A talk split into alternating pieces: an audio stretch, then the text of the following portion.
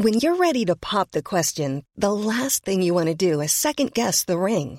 At Bluenile.com, you can design a one of a kind ring with the ease and convenience of shopping online. Choose your diamond and setting. When you find the one, you'll get it delivered right to your door. Go to Bluenile.com and use promo code LISTEN to get $50 off your purchase of $500 or more. That's code LISTEN at Bluenile.com for $50 off your purchase. Bluenile.com code LISTEN. Bonsoir, bienvenue dans le podcast Culture PSG du lundi 13 mars 2017. Au programme ce soir, petit retour, même gros retour, pardon, sur le fabuleux Lorient PSG d'hier soir. On va forcément évoquer euh, la nouvelle affaire Serge Aurier, le Chaussette Gate. On parlera aussi de la fin de saison, puisqu'il y a PSGOL, il y a eu des déclarations de Nasser El Khelaifi qui ont été assez importantes tout de même. euh, C'était vendredi, non, samedi, pardon, dans le Parisien. Voilà, le programme du soir. Et on finira comme toujours sur les, les résultats des autres équipes du week-end, parce qu'il y a eu beaucoup, beaucoup de matchs avec les, les équipes du PSG, CFA 19 U17, Hand féminine, il y a eu plein de trucs.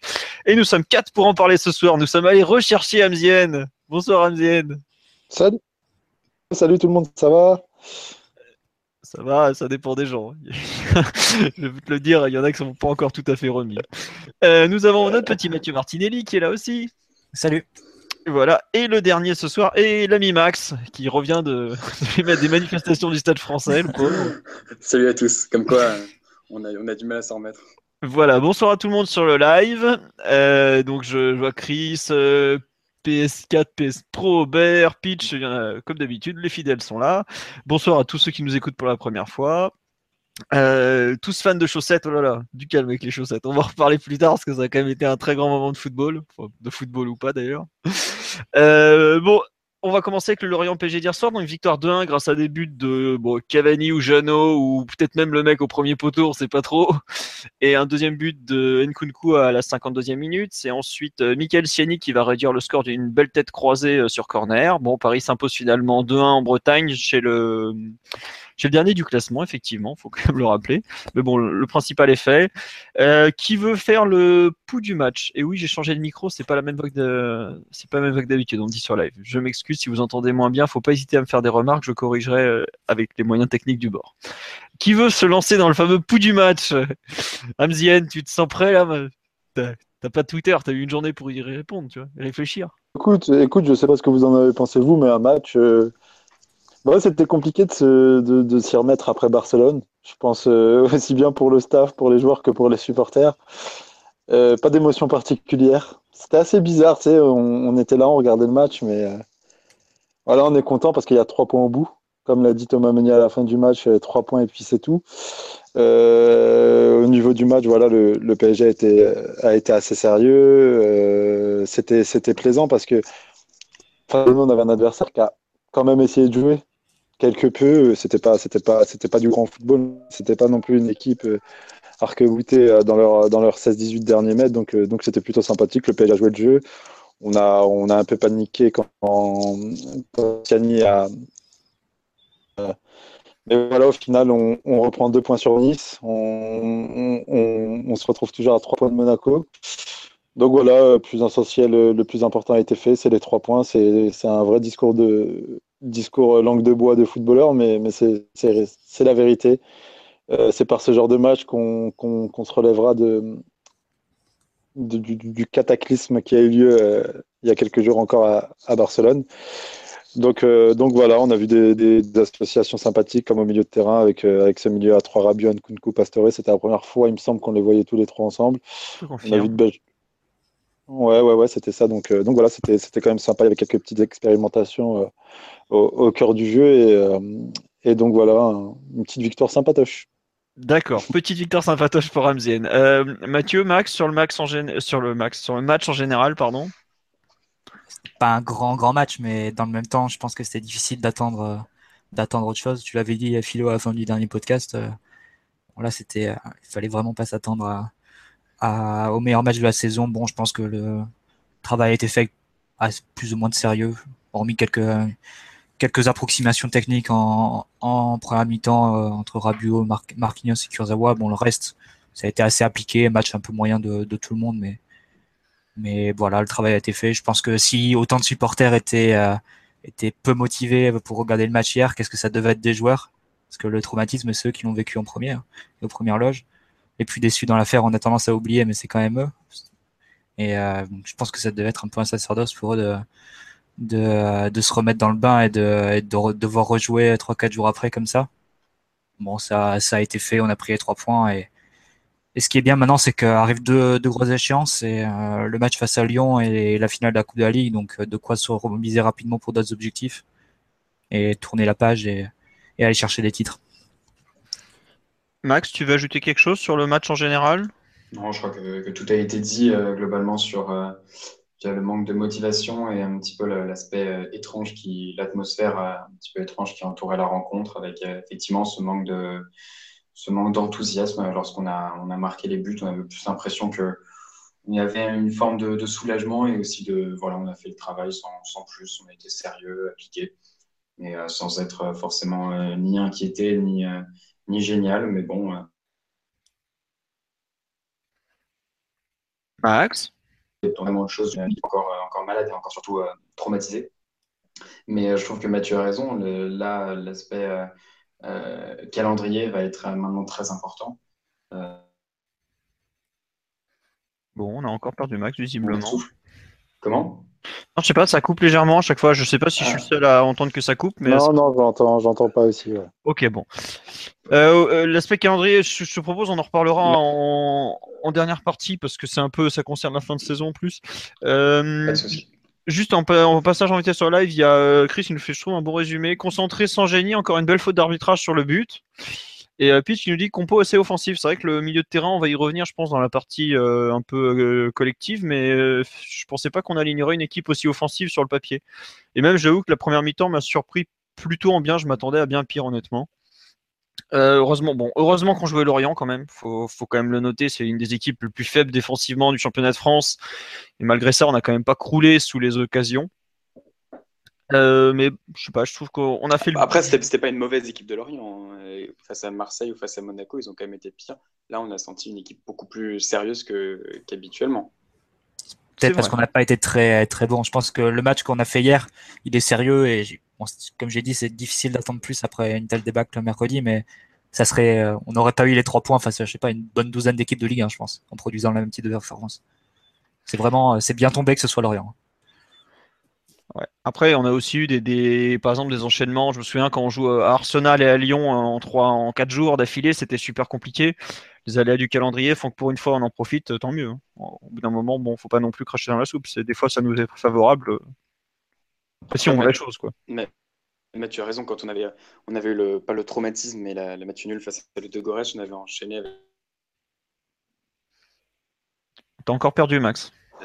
Non, mais oui, non, je disais, on avait enchaîné avec la défaite à Guingamp après le Dodorec, qui avait été un petit peu euh, un traumatisme, mais qui avait été une vraie déception. Euh, heureusement que c'était euh, c'était pas Guingamp en face samedi, en tout cas pas celui de, la première partie de saison. Oui, oui, c'est vrai. sur le, match en général, avant qu'on passe aux joueurs, aux performances individuelles, qu'est-ce que Qu'est-ce qu'on peut rajouter sur la partie en général? Bah, Je t'avoue que pas grand-chose, à part qu'on en a quand même eu un peu peur sur la fin et que c'était pas glorieux, effectivement. Mmh. Bon, à voir ce que ça va donner euh, à moyen terme quand même. Euh, sur les joueurs, quelle performance individuelle vous avez voulu retenir de, cette partie? Parce que bon, malgré tout, il y a quand même des choses à noter, je pense. Qui veut se lancer dans, ce petit truc, dans cette partie? Bon. Max est en train de disparaître comme le stade français. Oh, c'est moche. Ne inquiétez pas, on fera une grande battue comme pour aller chercher Oli. Euh, donc sur une performance individuelle, qui veut, qui veut commencer? Moi, moi je peux y aller. Ouais, j'ai beaucoup aimé. Euh, j'ai été critique avec lui euh, en début de saison, mais j'ai beaucoup aimé une nouvelle fois le match de Cavani. Je ne sais pas ce que vous en avez pensé vous, mais j'ai beaucoup aimé son match et il s'est comporté en, en réel leader sur le terrain.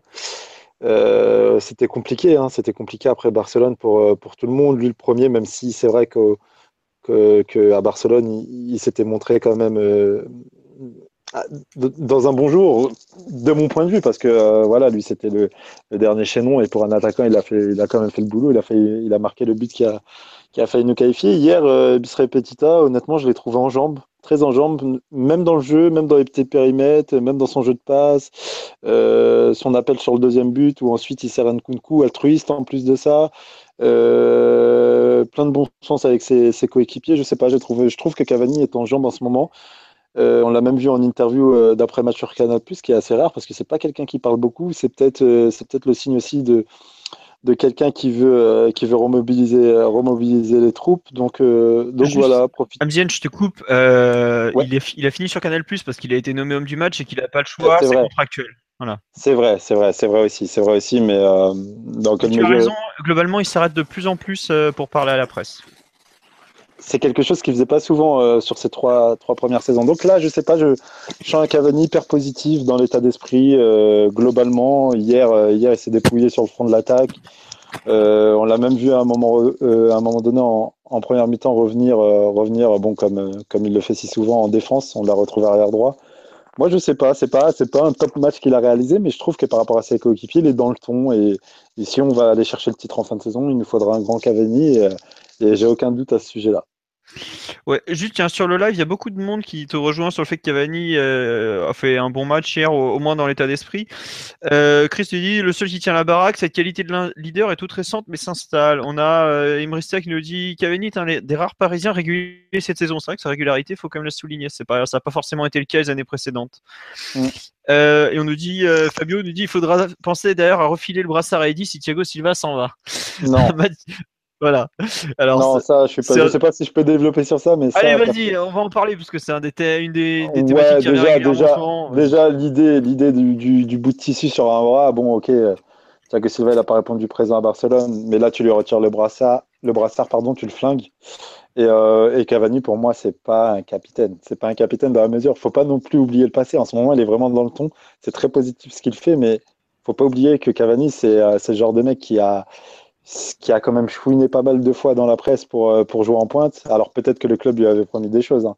Je le nie pas. Peut-être que Leonardo, euh, Leonardo pardon, lui avait promis, euh, lui avait promis une place en pointe. Ça, je le nie pas non plus. Mais voilà, ça reste un joueur qui, qui, qui, qui, ne faisait pas l'unanimité l'an dernier encore dans le groupe. on se rappelle du fameux Conseil des sages qui avait décidé de sa mise à, sa mise à l'écart du groupe. Donc voilà, ça dénote quand même d'un certain, certain état d'esprit. On se rappelle aussi qu'au stage à Marrakech, il est arrivé, euh, c'était à Marrakech, hein, je, oui, pas dire, il y a deux ans, ouais. Il y a deux ans, il arrive en retard, voilà, c'est pas non plus, il n'a pas non plus un, un comportement euh, irréprochable. Euh, Barcelone ne doit pas tout faire oublier et, et dans ce sens-là, non, le, le, brassard de capitaine, c'est, voilà, ça reste un, ça reste un buteur, ça reste un joueur égoïste, ça reste un individualiste. Même si pour le moment, je dois le reconnaître que son comportement est hyper positif mais, euh, mais sur la durée, euh, voilà, c'est hyper compliqué de, de, confier le, le, rôle de capitaine à un attaquant de pointe. Je te rejoins entièrement sur la difficulté de mettre un avant-centre euh, capitaine dans une équipe en général. C'est super rare et moi je sais que, par exemple, j'ai de très mauvais souvenirs de Paoletta capitaine. Pour le premier exemple qui me vient en tête, je n'aimais pas du tout. Oh là là, il y a Max qui est en train de avec son micro aussi. Max, très cher. Oh là là là là alors là, aujourd'hui, un point de technique, je veux dire qu'on est plus Francis CSR qu'autre chose. Hein. Max?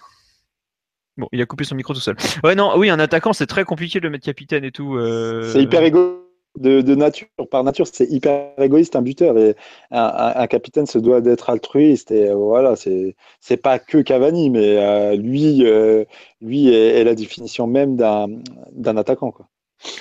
Je te rejoins. Euh, Mathieu, tu veux rajouter quelque chose sur Cavani? Je sais que le sujet Cavani capitaine t'a beaucoup gêné ces derniers jours. Euh, non, moi c'est le sujet euh, capitaine qui m'a énervé ces derniers jours. Oui, je dis Cavani et capitaine. Non, juste c'est le sujet capitaine qui m'a énervé. D'accord. indépendamment, de Cavani, c'est indépendamment de Cavani. C'est juste, je sais pas, c'est j'ai l'impression qu'il faut absolument qu'il y ait une tête qui tombe après ce match-là. voilà, pour que les supporters aient la satisfaction de quelqu'un soit puni et soit rendu responsable de tout l'échec. Que Enfin bon, ça me passe un peu, un peu au-dessus. On n'est pas du tout dans le vestiaire, on ne sait pas du tout euh, quelles sont les relations entre les joueurs, euh, quels joueurs font, font office de point d'équilibre ou non. Moi, ce que je vois, c'est que les trois capitaines indiscutés de l'équipe, ce sont Silva, Mota et Matuidi. Il n'y a personne qui s'en plaint à l'intérieur du groupe. Je pense que ce sont trois joueurs assez respectés et c'était déjà les, les, les, leaders de l'équipe l'an dernier euh, avec Ibra. Donc, je ne comprends pas ce besoin de, comme si, comme si le changement de capitaine allait tout résoudre. Enfin, on n'a jamais vu ça nulle part.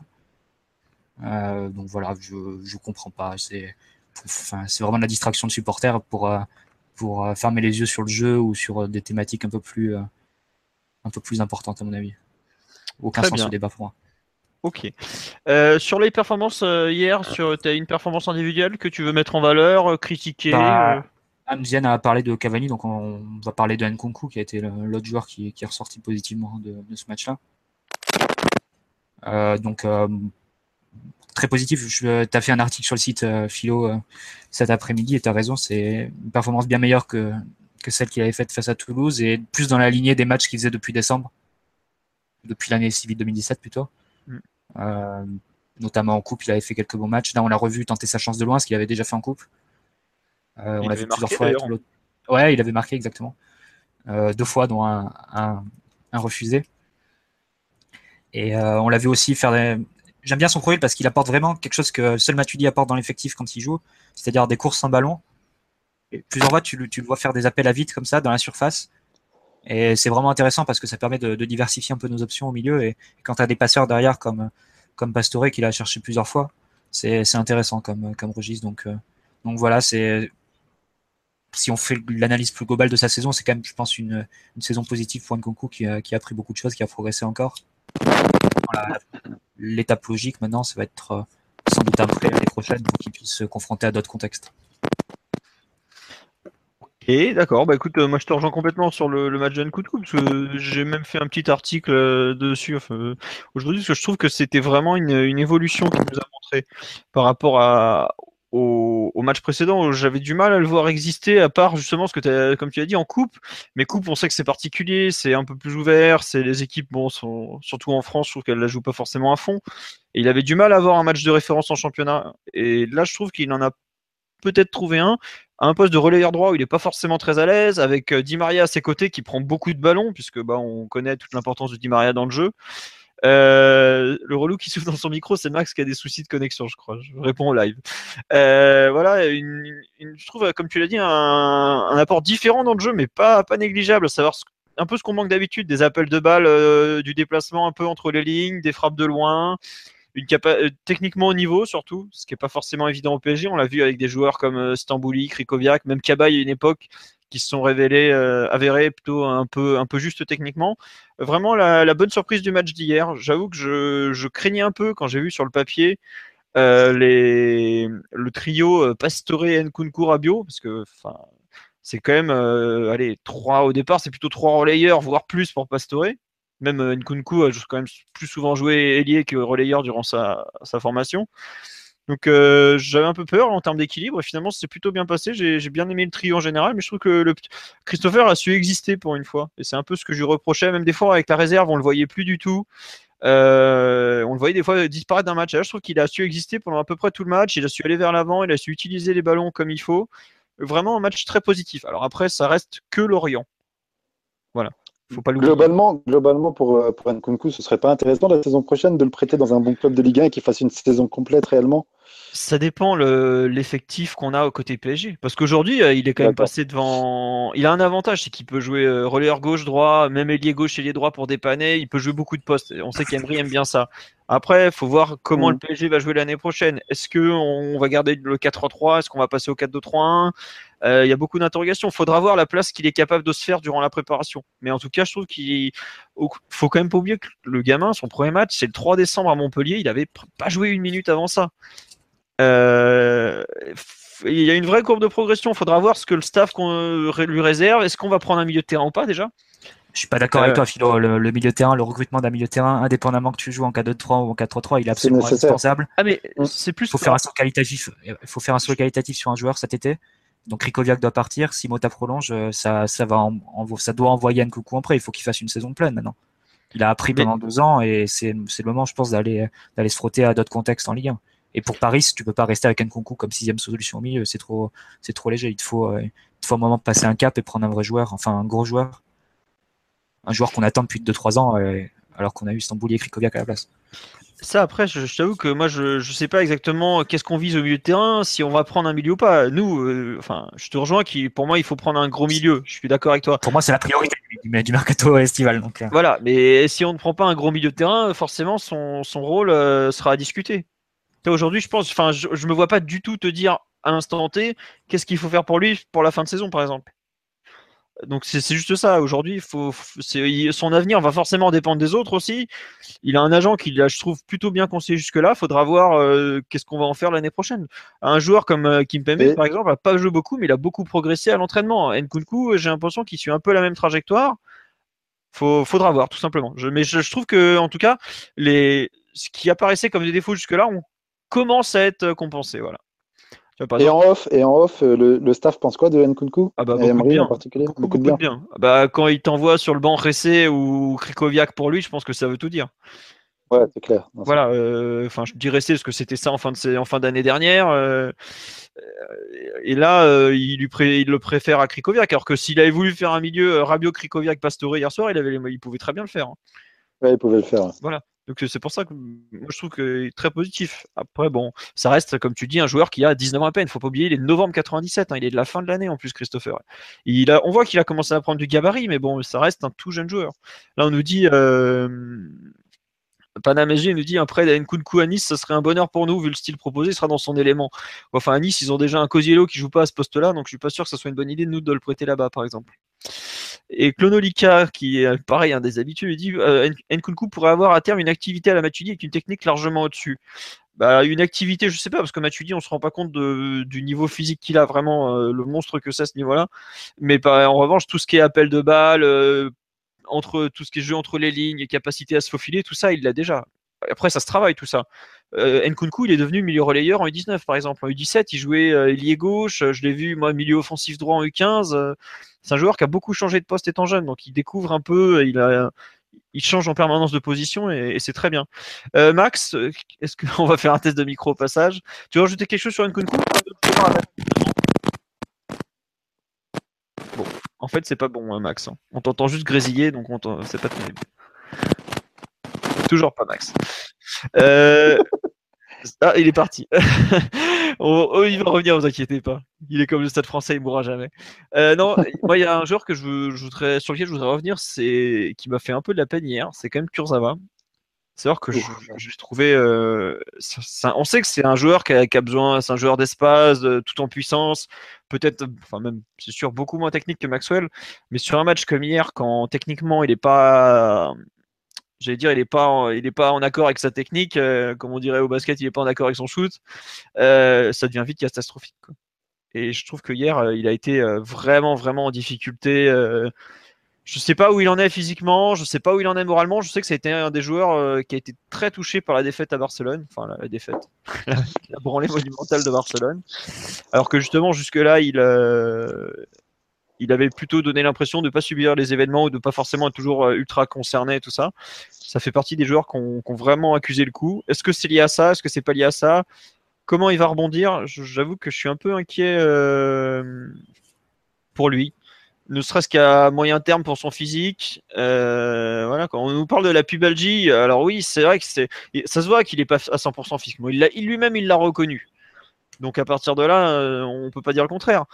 Mais euh, je sais pas, j'avoue que moi, c'est techniquement, ça, tactiquement, ça m'inquiète, pardon.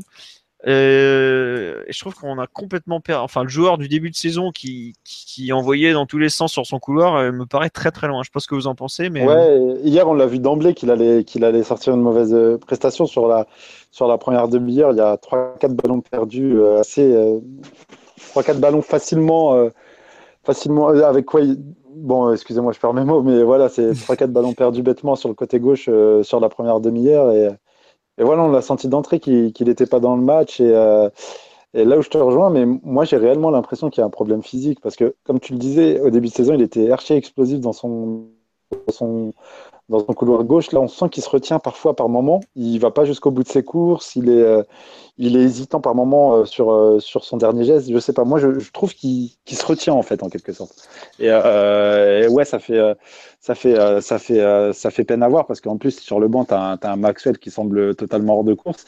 Ah, c'est là, Ouais, c'est terrible. Ah, c'est fini. C'est fini pour Maxwell et ça fait réellement de la peine cette sortie pour Maxwell au final. C'est euh, parce qu'on l'oublie, on l'oublie. Il n'était pas là contre Barcelone. Il était voilà, il était hier, il était encore sur le banc. Il parle pas, il fait pas un bruit. C'est euh, un très grand Maxwell. Il hein. faudra pas qu'on l'oublie à la fin de la saison. Euh, et, lui rendre un, hommage à, à, la mesure de ce qu'il a apporté au PSG. Mais pour en revenir à Kurzawa, voilà, on, en revient au, mercato d'hiver à la demande d'Emery qui, qui voulait absolument un arrière gauche. Là encore, le coach n'a pas été écouté. Et, et, là, on voit que, que que sur les trois derniers mois, ça va peut-être être problématique. Ça l'a été déjà contre, Barcelone, on l'a payé en Ligue des Champions. Et euh, pour la fin de championnat, ça peut aussi être euh, une, grande difficulté pour le PSG. Tiens, euh, une question tiens, de Mafrovic qui est qu'on salue, un, gros pote de Alexis, le roi de l'outrance, qu'on salue également, qui nous demande est-ce qu'on a déjà vu trois matchs, trois bons matchs d'affilée de Kurzawa? Max, tu as un avis là-dessus? Attendez, on va tester Max au passage. Non, non, c'est bon, a priori, normalement. Oui, c'est bon, on t'entend. Allez, donne tout, Max. en début de saison, non, mais euh, j'ai pas vraiment envie de défendre Kurzawa, j'ai pas envie de l'attaquer, mais en début de saison, il avait été, comme l'a dit Emizienne, euh, très bon. Euh, l'explosivité dans, son couloir gauche, vraiment, on pensait que Emery pouvait le, le, transformer et que justement, il, pouvait bénéficier de, tout ce que, de tout l'intérêt que qu'Emery apporte à, à, ses latéraux. on l'avait vu notamment marqué contre Bastia.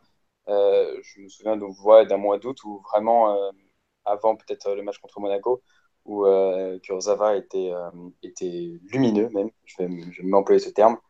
Et, mais c'est vrai que là, bon, bah, je, ne peux que vous rejoindre depuis, depuis quelques semaines, depuis même plusieurs mois. on voit l'ombre de, de Kurzawa, il n'apporte plus rien.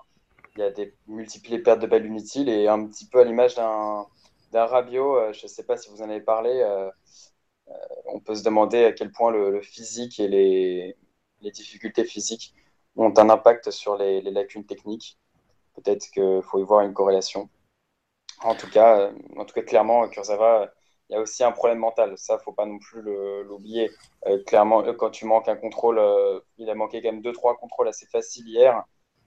c'est simplement de la concentration. Faut pas, faut pas non plus tout mettre sur les, les problèmes, euh, les problèmes musculaires et qui, qui pourraient avoir, notamment liés à sa pubalgie. Oui, on a parlé, enfin, Amzien a insisté sur l'aspect physique. Et c'est vrai qu'il y a quelqu'un sur live qui nous dit, euh, ouais, vous vous rendez pas compte à quel point c'est dur de jouer avec une pubalgie. Mais euh, comme nous signale un autre euh, personne ne lui a demandé de jouer avec une pubalgie aussi. Hein. Voilà, mais il nous fout un peu dans la merde avec entre sa pubalgie et Maxwell qui est vraiment toute, toute fin de, bah, de, de, cycle ou même de carrière, hein, on peut le dire. effectivement, il nous a pas rendu service le petit. Mais, ah, c'est encore. Euh, on a, on a, c'est vraiment le, symbole de la gestion désastreuse de Vert et du club, euh, Kurzawa. C'est euh, Emery qui demande un arrière gauche, il sait très bien l'état de ses deux joueurs et qu'il n'a pas. Kurzawa qui refuse de se faire opérer et le club, et le club qui, qui l'incite pas à se faire opérer. Au final, c'est, c'est une situation qui est très mauvaise pour, pour les deux parties, pour le club et pour le joueur. Parce que le joueur, depuis, depuis le début de l'année 2017 au moins, c'est clairement le point faible identifié du 11 c'est le joueur qui est le plus loin des attentes et qui est le plus décevant. Euh, je pense notamment euh, au match de Monaco où euh, il y a un paquet de, ballons qui perd et d'erreurs qu'il fait en défense qui sont masqués par, Thiago Silva à chaque fois qu'il doit le couvrir et qu'il doit lui sauver un peu, sa tête. Et voilà, au final, il, donc il aura pas du tout convaincu pendant, pendant ces six mois. Ça va forcer le club à trouver un très bon arrière gauche cet été pendant ce temps que Kurzawa va devoir se faire opérer et il va perdre du temps par rapport à son concurrent et l'an prochain il va avoir un temps de jeu très faible. Donc au final ça aurait été un calcul euh, incroyablement mauvais de la part du club et, du joueur de ne pas se faire opérer et de ne pas prendre un arrière gauche cet hiver. Ça aura, aura, ça eu des, effets désastreux à la fois pour le club et pour le joueur. Ouais, bah euh, globalement, euh, j'ai l'impression que le risque qu'il a pris cet hiver, à savoir jouer avec la pubalgie pour montrer que je suis indispensable, est en train de se retourner complètement contre lui. Quoi. Mais en même temps, c'était prévisible hein, que d'une part, le PSG allait être impacté euh, parce que il est, il est, clairement, comme l'a dit Mathieu, le point faible du 11 depuis, depuis plusieurs mois. Euh, et en même temps, effectivement, lui va, va, évidemment tout perdre parce que euh, il, est, il, se, il est de plus en plus en difficulté et son concurrent ne parvient pas à le, à le concurrencer. Oui, oui. Euh, sur le live, effectivement, il y a beaucoup de, réactions. On nous dit il n'y a plus qu'à racheter Digne et on sort pour le prochain match, il va falloir panquer les chaussettes de Kurzawa. non, c'est vrai que globalement, le trio, euh, le trio, comment on me l'appelle, le trio infernal ou le trio de l'enfer, là euh, Le trio de l'enfer, Rabio, Kurzawa, Aurier. Il faut casser le, trio Rabio, Kurzawa, Aurier, ça serait mieux pour tout le monde, à la part d'Arthur. Mais ouais, euh, pareil, il y a, y a, beaucoup de gens qui reprochent son attitude à Kurzawa, notamment l'interview où il dit qu'il a pas besoin de Thiago Silva pour bien jouer, tout ça. Bon. Euh, je, sais pas, ça, Ça, après, ça c'est une phrase sortie de son contexte. Euh, c'est difficile à, analyser. Il faut pas non plus surinterpréter une telle phrase. Non, je suis parce, que, parce que juste avant, il, couvre d'éloges euh, Thiago Silva, justement. Il dit que c'est le joueur qui l'impressionne le plus au PSG, nanani. Et... Voilà, on a encore une fois sorti de son compte, en effet. Non, mais en fait, c'est ah, juste que. Ah bah. c'est pour ça que certains n'ont pas de carte de presse, monsieur, ils se respectent. Bon, ok, ils n'ont pas le choix. Euh, non, et non, juste sur la, pour finir sur la, sur la gestion du poste arrière gauche, tu as deux personnes qui me disent que effectivement, gestion catastrophique et que finalement, ne pas passer en quart de finale, c'est un mal pour un bien. Ça met en lumière cette, juste, ces mauvais choix faits cet hiver, mais bon.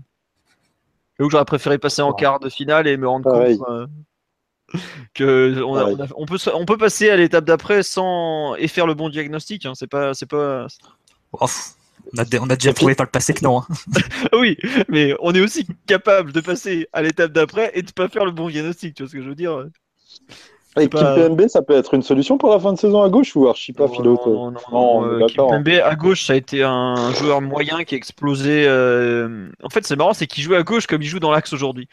À savoir qu'il était euh, plutôt bon au duel quand il a commencé à grandir, hein, pas avant. Quand il a commencé à grandir, euh, il, était il était plutôt bon au duel et il poussait énormément ses actions balle au pied avant de, de filer des, des, des, passes des fois pas toujours faciles. Mais aujourd'hui, je le vois pas du tout arrière gauche euh, combiné sur un côté, c'est pas du, c'est pas trop son jeu quoi. Aujourd'hui, Kim Pembe, c'est un joueur qui, qui, sait faire, qui sait casser des lignes par des passes, mais qui a pas du tout, qui sait pas combiner. Est-ce que tu avais vu contre euh, comment il s'appelle? Contre saint en début de saison, il a joué une mi-temps euh, arrière gauche. Il, a joué, contre Nancy aussi. Ah, Nancy, aussi, voilà. Bah tu vois à peu près ce que tu peux obtenir euh, en termes de niveau. Donc euh, non, pour moi c'est pas trop une solution. La solution c'est la défense à 3 mais. La solution ça aurait pu être la défense à 3, mais je pense pas qu'on va commencer à travailler une défense à 3 de mois de la fin de la fin. Je pense pas non plus. Voilà, les, rares tentatives qu'il y a eu de, de, de, sondage à propos de la défense à 3 par le staff n'ont pas été couronnées, on va dire. En début de saison? Ouais. Ouais, non, en concours de saison, il y a eu des, des demandes. Ça vous dit, ah, défense à 3, et du non, ça a été. Non, non, oublie, oublie, frère. oublie vite. Donc voilà.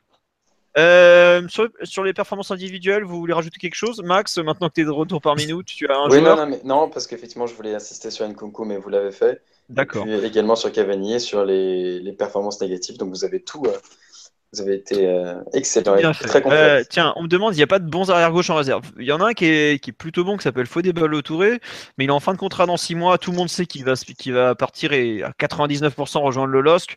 Donc le PSG n'a pas envie de faire jouer un joueur qui, sur lequel ils ne pourront pas investir. Enfin, investir pour pendant jouer première au LOSC voilà, euh, oui, oui, ah oui, il signe pro. Il a refusé des contrats pro au PSG à deux reprises. il avait des gros clubs anglais sur lui. Oui, il signe pro.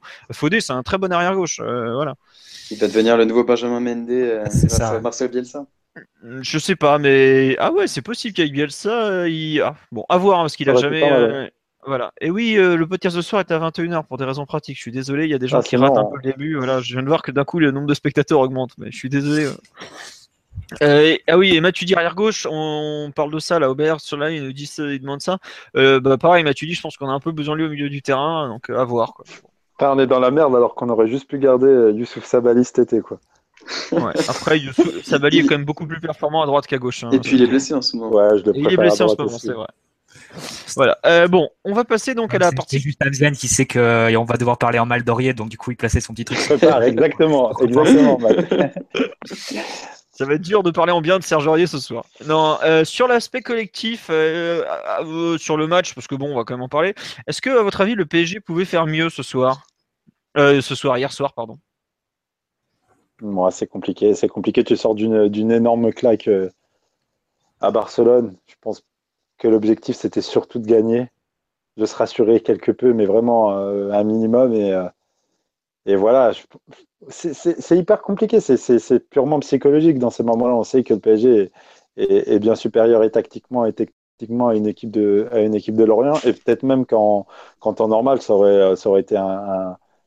Euh, voilà, peut-être qu'en temps normal, le PSG aurait mis une claque à Lorient, mais, mais là, c'est hyper compliqué. Je pense que les joueurs étaient encore était encore sur le, sur le traumatisme de mercredi soir et que l'objectif c'était tout simplement de gagner. Ils l'ont fait, ils ont fait le minimum. Euh, même nous en tant que supporters, on était dans le minimum devant, la, devant notre télé ou au stade. Euh, donc voilà, non, c'est compliqué. Je pense qu'après une claque, le plus important c'est de gagner et ne pas, et ne pas en vouloir plus. on peut pas attendre peut pas attendre une équipe convalescente, effectivement, qu'elle soit euh, à 100% de, de, son potentiel. Exactement. Et que surtout au niveau de l'investissement, euh, il y a une, une, motivation euh, importante, comme on l'ont montré les, les, célébrations de but. Et puis, et puis non, mais de toute façon, on s'est, on s'est pas forcément rassuré, on a juste fait le travail.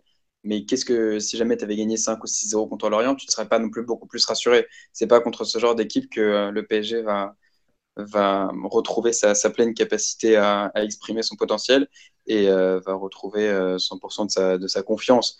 Donc de toute façon, ce match, euh, une, un score large n'aurait pas, pas été beaucoup plus intéressant, surtout qu'au niveau du, du goal average face à Monaco, là on, l'a, on a complètement lâché. J'ai vu que les deux dernières saisons, le PSG, le PSG était bien sorti de ces deux éliminations, notamment la saison dernière. Il y a eu des comparaisons dans les médias. La saison dernière, on avait battu quand après après être sorti contre City, mais c'était pas du tout les mêmes conditions. Certes, tu sors contre City, tu te manges un coup, euh, tu marques un coup d'arrêt dans ton projet, mais voilà, tu perds que 1-0 après avoir fait match nul à l'aller, tu avais des, des chances de qualification. Là, là, là c'est une claque, là, c'est un cataclysme, et, euh, on n'était pas du tout dans le même, euh, dans le même objectif d'après-match de Ligue des Champions. Bah, on était le, enfin, globalement, je pense que tout le monde se satisfait des trois points et basta.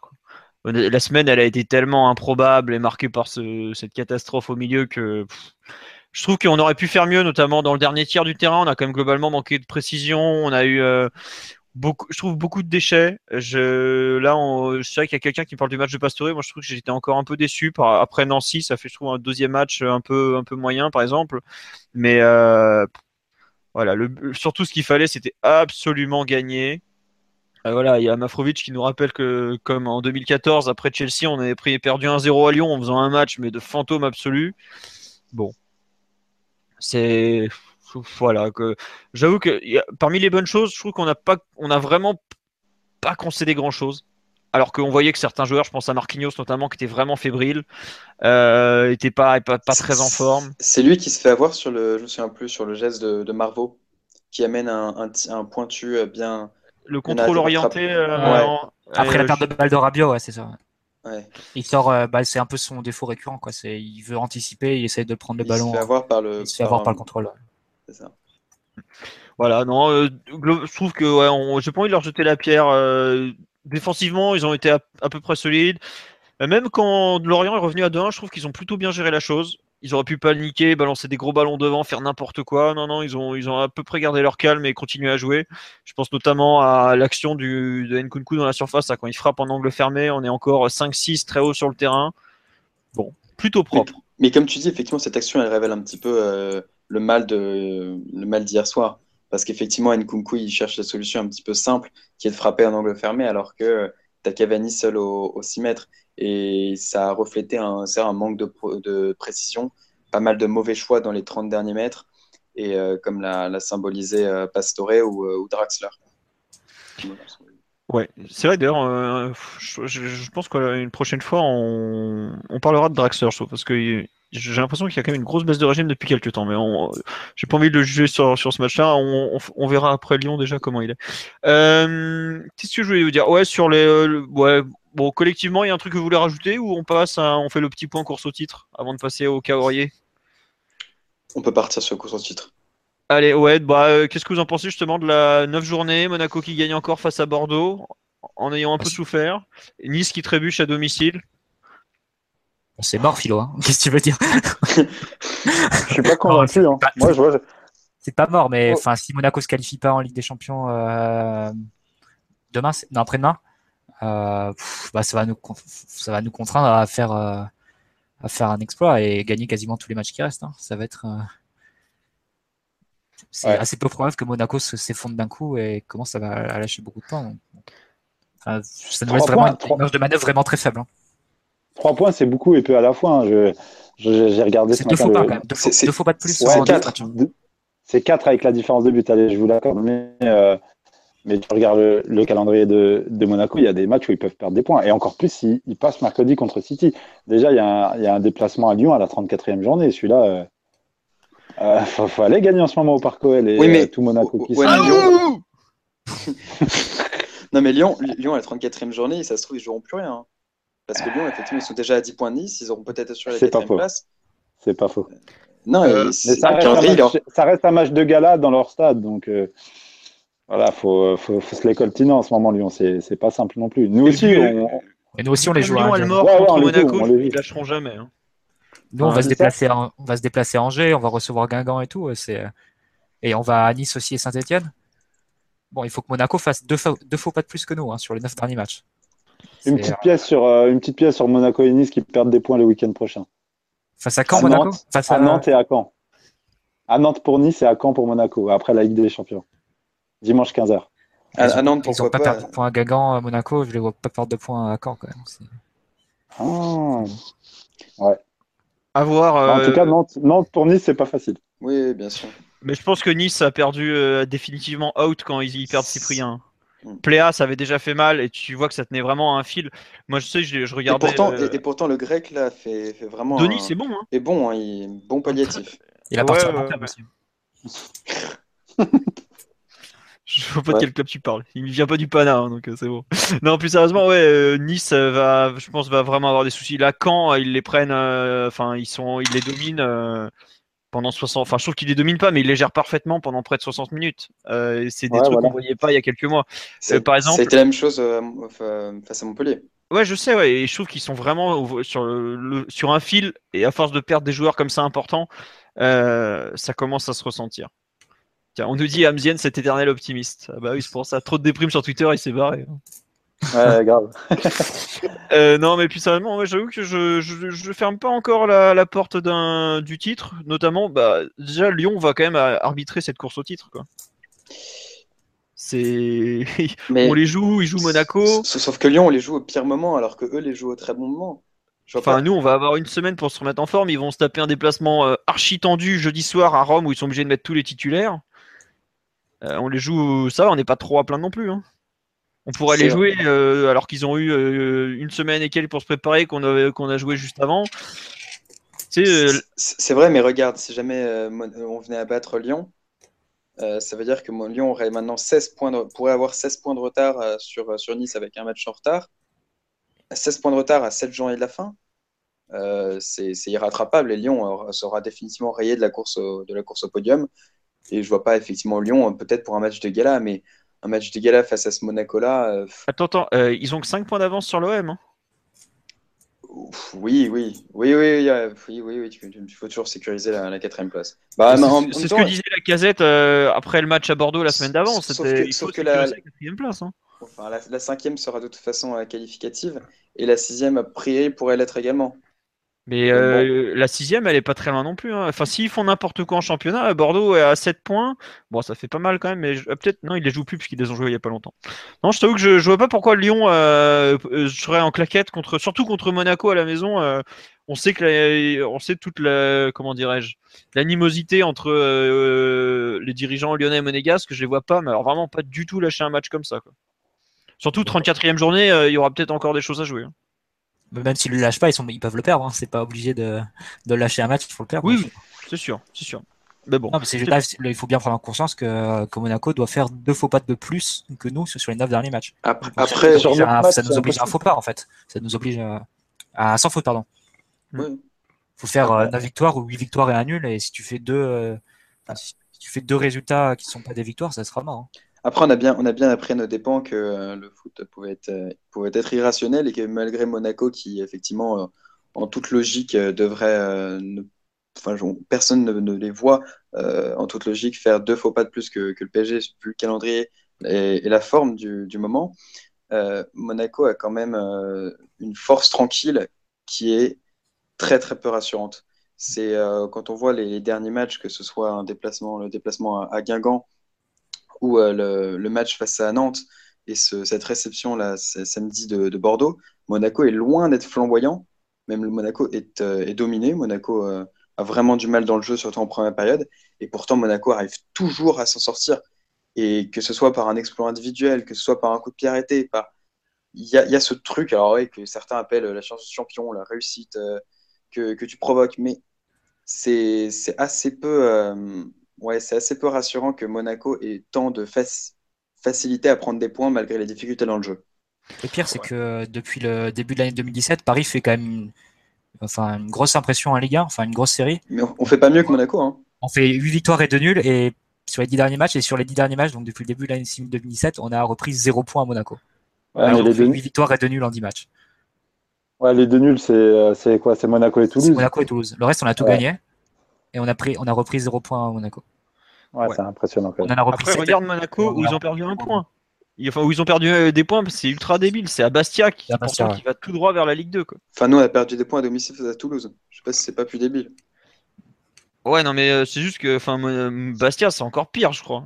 Tu ah, mais le, contexte, le contexte corse. Bah ouais, Bernardo Silva, il est arrivé, il voulait dribbler, il s'est pris une savate monumentale. il est complètement fou, le petit. Il y, a, une chose, il chose qu'on peut, espérer, c'est effectivement cette, euh, cette accumulation de matchs. Et on peut, on va vraiment, il va vraiment falloir que, Monaco euh, passe en Ligue des Champions. Parce que euh, à terme, les Fabinho, Bakayoko qui multiplient les matchs, qui commencent un petit peu à avoir des soucis musculaires, on l'a vu avec Bakayoko, qui a été reposé, qui s'est reposé samedi face à Bordeaux à terme, ces joueurs qui jouent 80% euh, des matchs, parce que Monaco finalement fait peu tourner. Ah, très peu euh, tourner. Il tourne avec 14-15 euh, joueurs. Grand max. Ça. Bah, ouais, ouais bah, en devant, il y a Mbappé ou Germain qui sort du, du banc, tu as Moutinho. voilà, c'est. Derrière, Raji. Touré, Raji aussi, voilà. Ouais, ça, ça fait 4-5 joueurs qui sur le banc et c'est pas, pas énorme quand on sait à quel point les, les titulaires en place sont, sont, importants, on peut vraiment espérer, enfin, c'est moche à dire, mais peut-être pas des blessures, mais au moins un, vrai coup de pompe euh, physique si, les compétitions continuent à s'enchaîner pour eux. Ouais. Bah, disons qu'il leur reste au minimum, euh, je crois, 15 matchs à jouer, un de plus que nous, puisqu'il leur reste un match de. Enfin, au maxi 15. Bah non, eux, ils peuvent aller encore plus loin en Ligue des Champions. Bon, on verra. Non, mais c'est vrai qu'il y a pas mal de gens qui trouvent, euh, moi le premier, que on a, globalement du mal en. Enfin, ils ont, ils ont de plus en plus de mal physiquement et ça pourrait coincer. Mais bon, il y a un supporter en juin qui nous garantit que Monaco va tomber à Jambouin. Le problème, c'est qu'on doit y aller nous aussi et que je suis pas très rassuré. euh, on parlait du manque d'expérience du PSG euh, à Barcelone mercredi soir pour, euh, pour espérer une qualification dans ce type de match. Est-ce que Monaco, dans un autre contexte en Ligue 1, a des joueurs pour résister à, à une course-poursuite à 8-9 journées de la fin contre une équipe comme le PSG bah, si je me trompe pas, il y a. Qui a été champion que Moutinho qui a été champion de France à, Monaco. Euh, peut-être Falcao avec Porto. Il y a que Moutinho et... Falcao qui ont déjà gagné un titre de champion. Parce que mine, de rien, ils ont, des, ils ont des joueurs hyper jeunes, ils ont un effectif hyper jeune, et ça pourrait quoi ça à un moment donné dans la course au titre Ils pourraient se mettre à Jardim a gagné des champions, et bon, on a déjà vu Montpellier aussi tenir jusqu'au bout. Quand il y a une équipe qui est en dynamique comme ça, même à l'arrache, elle peut gratter des, des victoires. On se souvient de la, course au titre avec Montpellier où à chaque fois il grattait un 1-0, euh, pas du tout mérité, euh, avec des, des, retournées de Belanda ou des, des buts de, de Giroud incroyables. Ouais. Bon, écoutez, pour encore son titre, il est fini pour cette semaine. On verra la semaine prochaine. Comme l'a dit Max, euh, Monaco va à Caen tandis que Nice va à Nantes. Déplacement très difficile pour Nice, effectivement, surtout vu ce qu'ils produisent en ce moment. On va passer au grand sujet du jour. Notre ami Serge Aurier, qui d'ailleurs vient de publier un message sur les réseaux sociaux. Bon, je vous le lirai, blablabla. Euh... Il dit quoi? Il dit que euh, j'ai bien lu tous vos messages après l'entraînement, blablabla. Machine médiatique s'emballe parfois très vite. J'en suis conscient. Bah, tu m'étonnes. T'es bien placé pour le savoir, toi. Euh, chacun fait son boulot. Il s'est rien passé sur le terrain. Euh, c'est une polémique qui n'a pas lieu d'être. En cette période, tout le monde reste encore très émotif. Vous ne pouvez pas savoir à quel point toute l'équipe aurait voulu continuer à vivre avec vous ce parcours européen. Mais on va le soulever, ce trophée. J'espère qu'il parle pas de la Coupe de la Ligue. Euh, on apprend, moi, le premier. On construit tous ensemble le très grand club qui restera le PSG. Merci pour votre soutien. C'est dans ces moments qu'on en a le plus besoin. Faites-nous confiance. Nous vivons la même passion. Bah, bref, bon, les conneries habituelles. Enfin, bon, je, dis ça. Je suis un peu. C'est bon, moi je l'excuse. C'est bon. Bon, Merci. qui veut ça commencer sur le, le fameux, le grand, pff, je sais même pas comment appeler ça, le, le sketch, l'entrée en jeu retardée. Donnez-lui le nom que vous voulez sur euh, ce qui s'est passé à Lorient hier. Qui veut se lancer sur le sujet? Amzian a une, euh, une tribune pleine d'émotion. hein. Allez-y, ouais, allez-y, euh, je, je prends la suite. Alors, En gros, moi, je vais commencer pour t'aider. Pour moi, il y a deux parties à séparer. Il y a la partie, bon, ça dure 8 minutes 30, je crois, au total. Bon, je n'ai même pas recalculé, ça m'a gonflé, comme Monsieur Bastien. Et euh, il y a. euh, D'après d'après Stéphane Guy, ça a duré 8 minutes 30.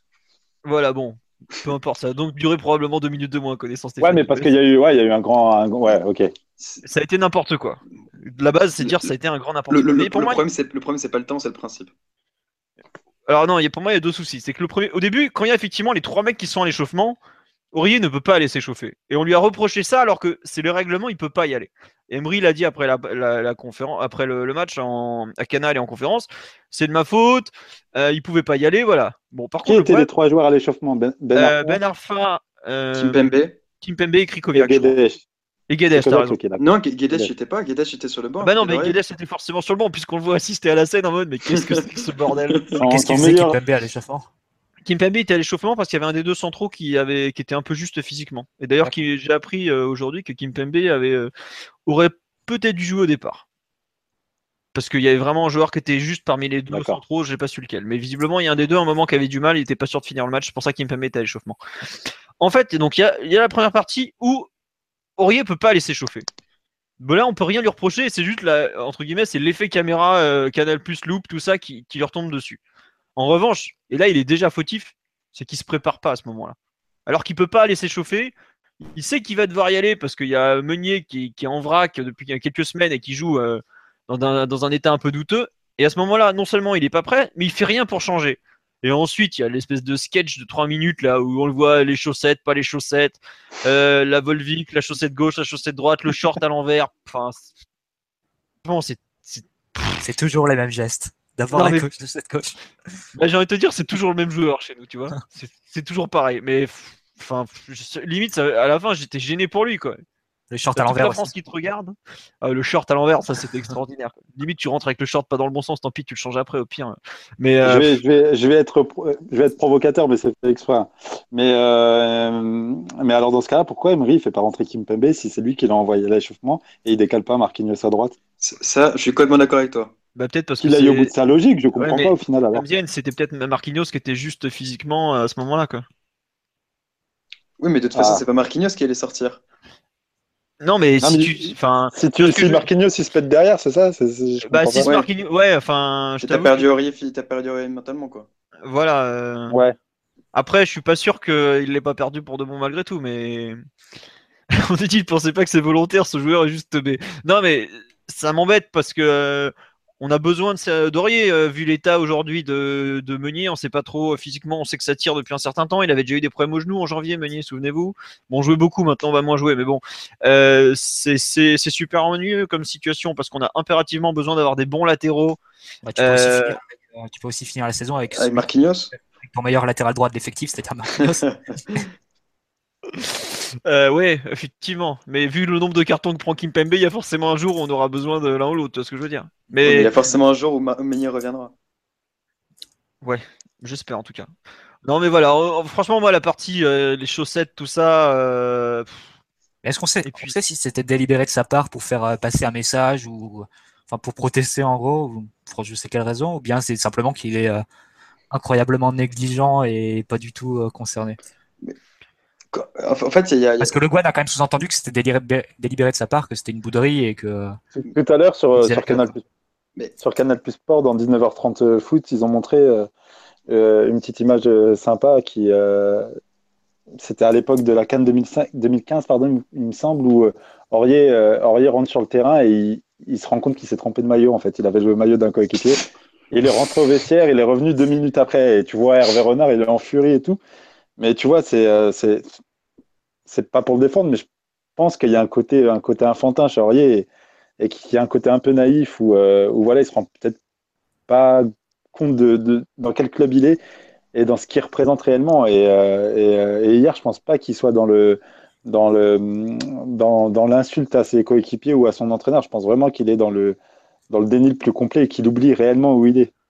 Bah, tu vois, il y, y a un moment, c'est à la mi-temps, il s'échauffe, c'est le seul qui peut en crampon. Mm. Et Enfin, je sais pas, je trouve que tu t'échauffes pourquoi Pour faire un footing Enfin, au bout d'un moment, euh, le foot euh, au niveau pro, ça joue en crampon, quoi. Enfin, C'est ça, en fait. C'est ça qui est frustrant. Vas-y, Max, excuse-moi. Oui, non, je me souviens que euh, pour le match contre Monaco, Trapp se blesse et euh, il y avait eu ce- cet épisode où Areola n'est pas, pas prêt à, pouvoir, à pouvoir rentrer en jeu. Et je me souviens que toi, Philo, tu avais été très sévère à son égard, disant que c'était pas professionnel. Et, euh, je, l'avais juste défendu en disant bon, bah, un, gardien, on peut pas s'imaginer, il y a une chance sur 100 qu'un gardien se, se blesse pendant un match.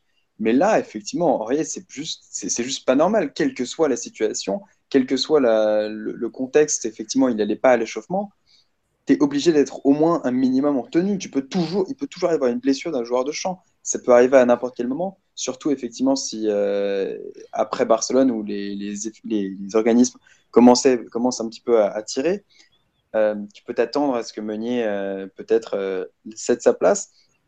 Donc là-dessus, je ne vais pas lui faire de procès d'intention sur est-ce qu'il est, euh, il est, il est un petit peu bêtassou, euh, un petit peu naïf euh, d'avoir, euh, voilà, de, de- de simplement. T'as dit quoi avant là? Bétassou? Bé- bêtassou, je- j'ai été, j'ai essayé de l'euphémisme. Tu t'es cru dans tes Cévennes ou quoi? On dirait un électeur de Fillon. Les supporters du Stade français aussi, n'oublie pas. Non, mais écoutez, j'essaie d'atténuer les choses, j'essaie fille, l'euphémisme. Et ah, bon, euh, c'était pour pas dire autre chose. Euh, En tout cas, qu'il est tête en l'air, quoi. Et euh, euh, soit, soit, soit ça, comme l'a dit Amisienne, soit effectivement, il y a, il y a clairement une volonté délibérée de, de s'opposer à, à son entraîneur. D'ailleurs, Canal avait souligné qu'il y avait eu peut-être un échange avant son entrée en jeu euh, à Barcelone. Euh, un échange euh, peut-être houleux avec, avec Emery. Bon, il n'avait pas l'air non plus totalement, totalement conflictuel quand Emery lui parle, lui donne les consignes juste avant qu'il entre en jeu. Donc bon, je pense que c'est. Je vais essayer de mettre ça sur le compte de, la bêtise et, et, passer, même si l'épisode reflète juste tout, ce que, tout ce qui est Serge Aurier au PSG. C'est... On avait déjà eu le même problème aussi, tu parlais de l'épisode d'Areola, mais il me semble que l'an dernier à City, il y a le même souci quand Mota se blesse juste avant la mi-temps et qu'il n'y a personne qui est pris sur le banc et au final on fait le changement de Lucas hyper tardivement, il me semble. Si je dis pas de bêtises. Ben, Ça je- dit quelque chose. Ouais, je crois, je crois que Laurent Blanc demande si on est- le fait même pas au s'énerve. début de euh, la deuxième mi-temps et on, fait- on termine à 10 la mi-temps. Je me demande si on fait ça. Non, il y a Mota qui s'allonge au milieu du terrain pour gagner du temps, je crois. Et il sort à 43e et on arrive à faire le changement, mais il est blessé une 30 ou deux minutes avant. Quoi. Enfin, c'est... J'ai ouais, j'ai l'image de Laurent Blanc qui tape sur, euh, dans ses mains euh, pour, en s'énervant aussi. Flûte ma défense à 3 Ah mais c'est vrai qu'on nous rappelle sur les réseaux euh, sur le sur le live là l'historique de Aurier, il y a eu les réseaux sociaux, il y a eu euh, la rentrée à Barcelone qui est catastrophique aussi. Enfin, le pauvre il, il accumule et on me dit quand même Sergio, tu lui donnes un, un téléphone ou des chaussettes, il te crée des affaires d'état. Tout ce qu'il fait, il le transforme en or. Et un policier aussi. Ah ouais, j'avais oublié ça. Non, mais, C'est vrai pas, que ça, ça commence, Aurier, ça commence à, commence à y avoir plus de- d'emmerdes pour, pour le club que, que d'abord sur le terrain. Moi, ça, m'embête de dire ça parce que c'est vraiment, autant Kurzawa, euh, j'ai jamais trop, j'ai jamais trop cru et bon, je me souviens des débats à l'époque, il y a deux ans, où avec Philo et Adrien Chantegrelet aussi, où on n'était pas trop chaud et on, on était plus séduit par Rafael Guerrero, on va dire. Mais là, autant pour Aurier, j'ai vraiment cru et euh, je souhaitais même qu'il reste l'an dernier après le télescope. Parce que euh, le marché était, euh, était très compliqué, il n'y avait pas vraiment de, de, grands, de grands arrière droits sur, le- sur le disponible. On avait déjà Van der Wiel à remplacer. Mais, euh, là, euh, le- le- les faits m'ont donné tort parce que cette saison-là, elle est vraiment, elle est vraiment pénible et. Et au final, on aura plus parlé de, d'extra sportif que, que du sportif pour Aurier. qui, en- qui, six mois se sera fait sauter par Meunier, un inconnu qui avait connu le, qui avait jamais connu la Coupe d'Europe, qui avait, qui était Oh là là, titulaire attends, au dernier. attends, attends, attends. Le FC Bruges Ah, a fait Bruges. un très bon parcours en Europa. League. Attention. Je te parle de la vraie Coupe d'Europe. Euh, la Ligue des. Champions, si tu préfères. Il était titulaire au dernier moment en équipe de Belgique. Euh, et il s'est fait sauter en six mois, et à tel point qu'aujourd'hui, il n'y a même plus débat pour savoir qui est titulaire. Donc, c'est, Ah, mais au final, c'est, euh, c'est une saison qui est. je vois pas comment il y aurait une autre issue à un départ cet été, en fait. Mm, Moi, je, je, Ouais, c'est, ça me pèse de le dire, mais je pense qu'on arrive à un point de retour entre, entre, entre Aurier et le PSG, pareil que, que Matt. Moi, je suis, un, je, suis un, je suis un supporter d'Aurier de la première heure. J'étais vraiment content de son arrivée de Toulouse. Il a eu des hauts, des bas, mais j'y ai vraiment cru jusqu'au bout. Mais là, je ne vais pas contester, euh, contrairement à, beaucoup, ses, ses, qualités sportives, parce que des qualités, il en a énormément, Serge Aurier. Euh, faut pas non plus remettre encore une fois tout en question à chaque, euh, à chaque, à chaque de travers. Là, le, le, vrai problème d'Aurier se situe plutôt au niveau mental. Il a, ça a commencé avec le périscope, puis il y a eu cette histoire avec un, un policier en sortie de boîte. Il y a eu hier le, les chaussettes, sa perte de place euh, dans le 11 du PSG. L'affaire à Arsenal aussi, où il est pas. L'affaire Arsenal avec le passeport. Bon, ça, c'est c'est une conséquence. C'est une conséquence de ce qu'il avait fait auparavant, effectivement. ça fait de ça, ça, ça, reste un. mais voilà, est-ce que est-ce qu'il serait pas temps pour lui aussi de, de partir à un moment donné de Paris? Parce qu'il vient de là, parce qu'il a tous ses potes, parce qu'il a un environnement qui peut parfois peut-être être néfaste, même sans le vouloir. Attention, je dis pas que son environnement est néfaste, mais le simple fait d'avoir ses potes, c'est des tentations, c'est des sorties, c'est des, c'est, euh, c'est l'argent, les femmes, voilà, c'est, c'est normal, c'est logique. On est, non mais on est tous comme ça à un moment donné. Quand on, ah, quand on... Peut-être que toi, quand tu brilles à l'équipe, tu ramènes des dizaines de meufs et tout. Mais comme ça, hein. non, moi, je suis un homme marié, Philo. Mais, euh, mais à un moment donné, voilà, il faut, euh, il y, a, y, a, tout un contexte en fait, mais c'est, c'est au-delà de ses qualités sportives. Encore une fois, pour moi, il les a. Pour moi, je vais encore une fois provoqué, mais pour moi, il est, il est même supérieur peut-être à Meunier. Oui, c'est Non, mais je le dis sincèrement. Je, au-delà du fait que j'aime beaucoup le joueur, je pense sincèrement qu'il est peut-être au-delà de euh, meilleur que Meunier. Mais voilà, Meunier, il a quelque chose en plus. C'est quelqu'un de très fin, de très intelligent. Euh, il fait pas de vagues. Il est, il est, il parle bien, il s'exprime bien, il est vendeur. Donc voilà, est-ce que c'est pas le moment Il est plus en forme. Il est plus performant, bien sûr, bien sûr. Et sur le terrain, il n'y a rien à dire. Hein. J'ai rien à dire sur Meunier. C'était très très fort euh, très très fort. Le potentiel Aurier est sans doute supérieur, mais voilà exactement. Mais je pense que pour lui, il est temps de quitter Paris, temps de quitter la France et d'aller d'aller chercher un, un, autre challenge et, repartir de zéro. En tout cas, en tout cas, je lui souhaite bien du bonheur à, Sergio. mais le pire, c'est qu'on peut même pas dire. Je pense que ce soit un joueur pas professionnel. Aurier, c'est quand même un joueur qui, pendant ses vacances, prend un, un coach perso, qui arrive jamais en, surpoids. Je pense que je pense qu'au quotidien c'est l'un c'est l'un des bosseurs de l'effectif. Oui. Mais il a des absences. Et vous l'avez vu. Et vous l'avez vu. Rappelez-vous après l'affaire du après l'affaire du périscope. On dit souvent que c'est Nasser qui l'a ramené dans l'effectif. Rappelez-vous du, euh, du comportement de tous les cadres. Tous les joueurs l'ont défendu. Il n'y en a pas un qui a dit non, Aurier, nanani. Tous les joueurs, tous les cadres l'ont défendu un à un en conférence de presse. C'est pas un mauvais type, Aurier. Van der voilà, a un peu taillé après être parti. Ouais, quand il est parti à Istanbul, il savait que Cordier ne pouvait pas l'attraper, mais euh, mais voilà, c'est quelqu'un, c'est c'est euh, euh, c'est c'est pas quelqu'un de mauvais, sincèrement. Oui, mais pour, là, avoir, pour, avoir, eu des échos sur le personnage, c'est quelqu'un de bon et il est peut-être voilà, il est peut-être tombé dans une dans une dans une dans une certaine naïveté où il se rend plus trop compte de ce qu'il fait. Et je pense sincèrement que l'affaire Périscope l'a peut-être un peu un peu chamboulé. Quoi qu'il en dise. Et je pense aussi que pour le club maintenant, c'est il est temps de casser ce petit groupe qui est euh, Aurier, Kurzawa, Rabiot, Augustin, Kimpembe. Euh, je, je, pense que c'est ça fait trop de jeunes à la fois, je pense. Ça, c'est, je sais pas comment l'exprimer ça, mais je, pense que c'est, en plus, comme on a, perdu quand même deux cadres de l'effectif avec euh, Ibra et David Luiz, il est temps de rééquilibrer un peu le groupe et de ramener des, joueurs qui ont un haut niveau européen et d'en faire partie, enfin, qui ont une expérience du haut niveau européen et de faire partir ce, certains parmi euh, ceux qui, qui en ont pas et qui, qui viennent de, clubs français. Ou, enfin, je pense qu'il faudrait équilibrer un peu l'effectif en termes de profil. Bah, après, le problème, c'est que tu il va falloir trouver les joueurs pour les remplacer. Quoi. Ah oui, non, mais ça, c'est sûr. Mais bah, il y a qui. Il y a, pas, grand monde sur le marché. Ouais. Cancelo bah, Cancelo, il paraît qu'il fait, fait pas une saison de fou à Valence et il a des, il a des problèmes défensifs aussi. Après, j'ai l'impression que personne ne fait une saison de fou à Valence. Hein. Non, c'est vrai. Mais euh, bah, euh, c'est très, c'est très difficile ce marché. C'est pour ça, moi, c'est pour ça aussi que je voulais que Aurier reste l'année dernière. Mais ouais, moi, je vais vous dire la vérité. Hein. Cancelo, je, je, connais de réputation. J'ai peut-être vu deux, trois matchs de lui, mais je ne regarde pas tous les matchs de Valence chaque week-end. Aujourd'hui, il, il apporterait une réelle plus-value par rapport à Aurier. On sait pas, on sait pas. Au niveau du potentiel, hein, je ne parle pas des performances actuelles. Au niveau du potentiel. il n'y a que les recruteurs qui, qui l'ont vu plusieurs fois qui peuvent. Sincèrement, c'est très difficile. Même. C'est un joueur, je suis même pas sûr qu'il soit titulaire euh, au Portugal. Hein. Non, il est pas titulaire, c'est Suarez euh, titulaire. Mm. Euh, et, même j'ai vu aussi les noms, par exemple, de celui de, du Napoli, Usage. Le problème, c'est que. le... bah, Qu'est-ce qu'il y a, Papillon Moi, je trouve je, je le trouve un peu limité usage. hein. bah, Puis pas très offensif surtout. Non, non, il n'est pas du tout offensif. En phase offensive, il joue troisième défenseur central au Napoli. Si vous regardez Voilà. bien les phases offensives du Napoli, et techniquement, il est, euh, il est assez limité. Donc, ce qui est sûr, c'est que c'est un excellent défenseur et en 1 contre 1, il est impassable.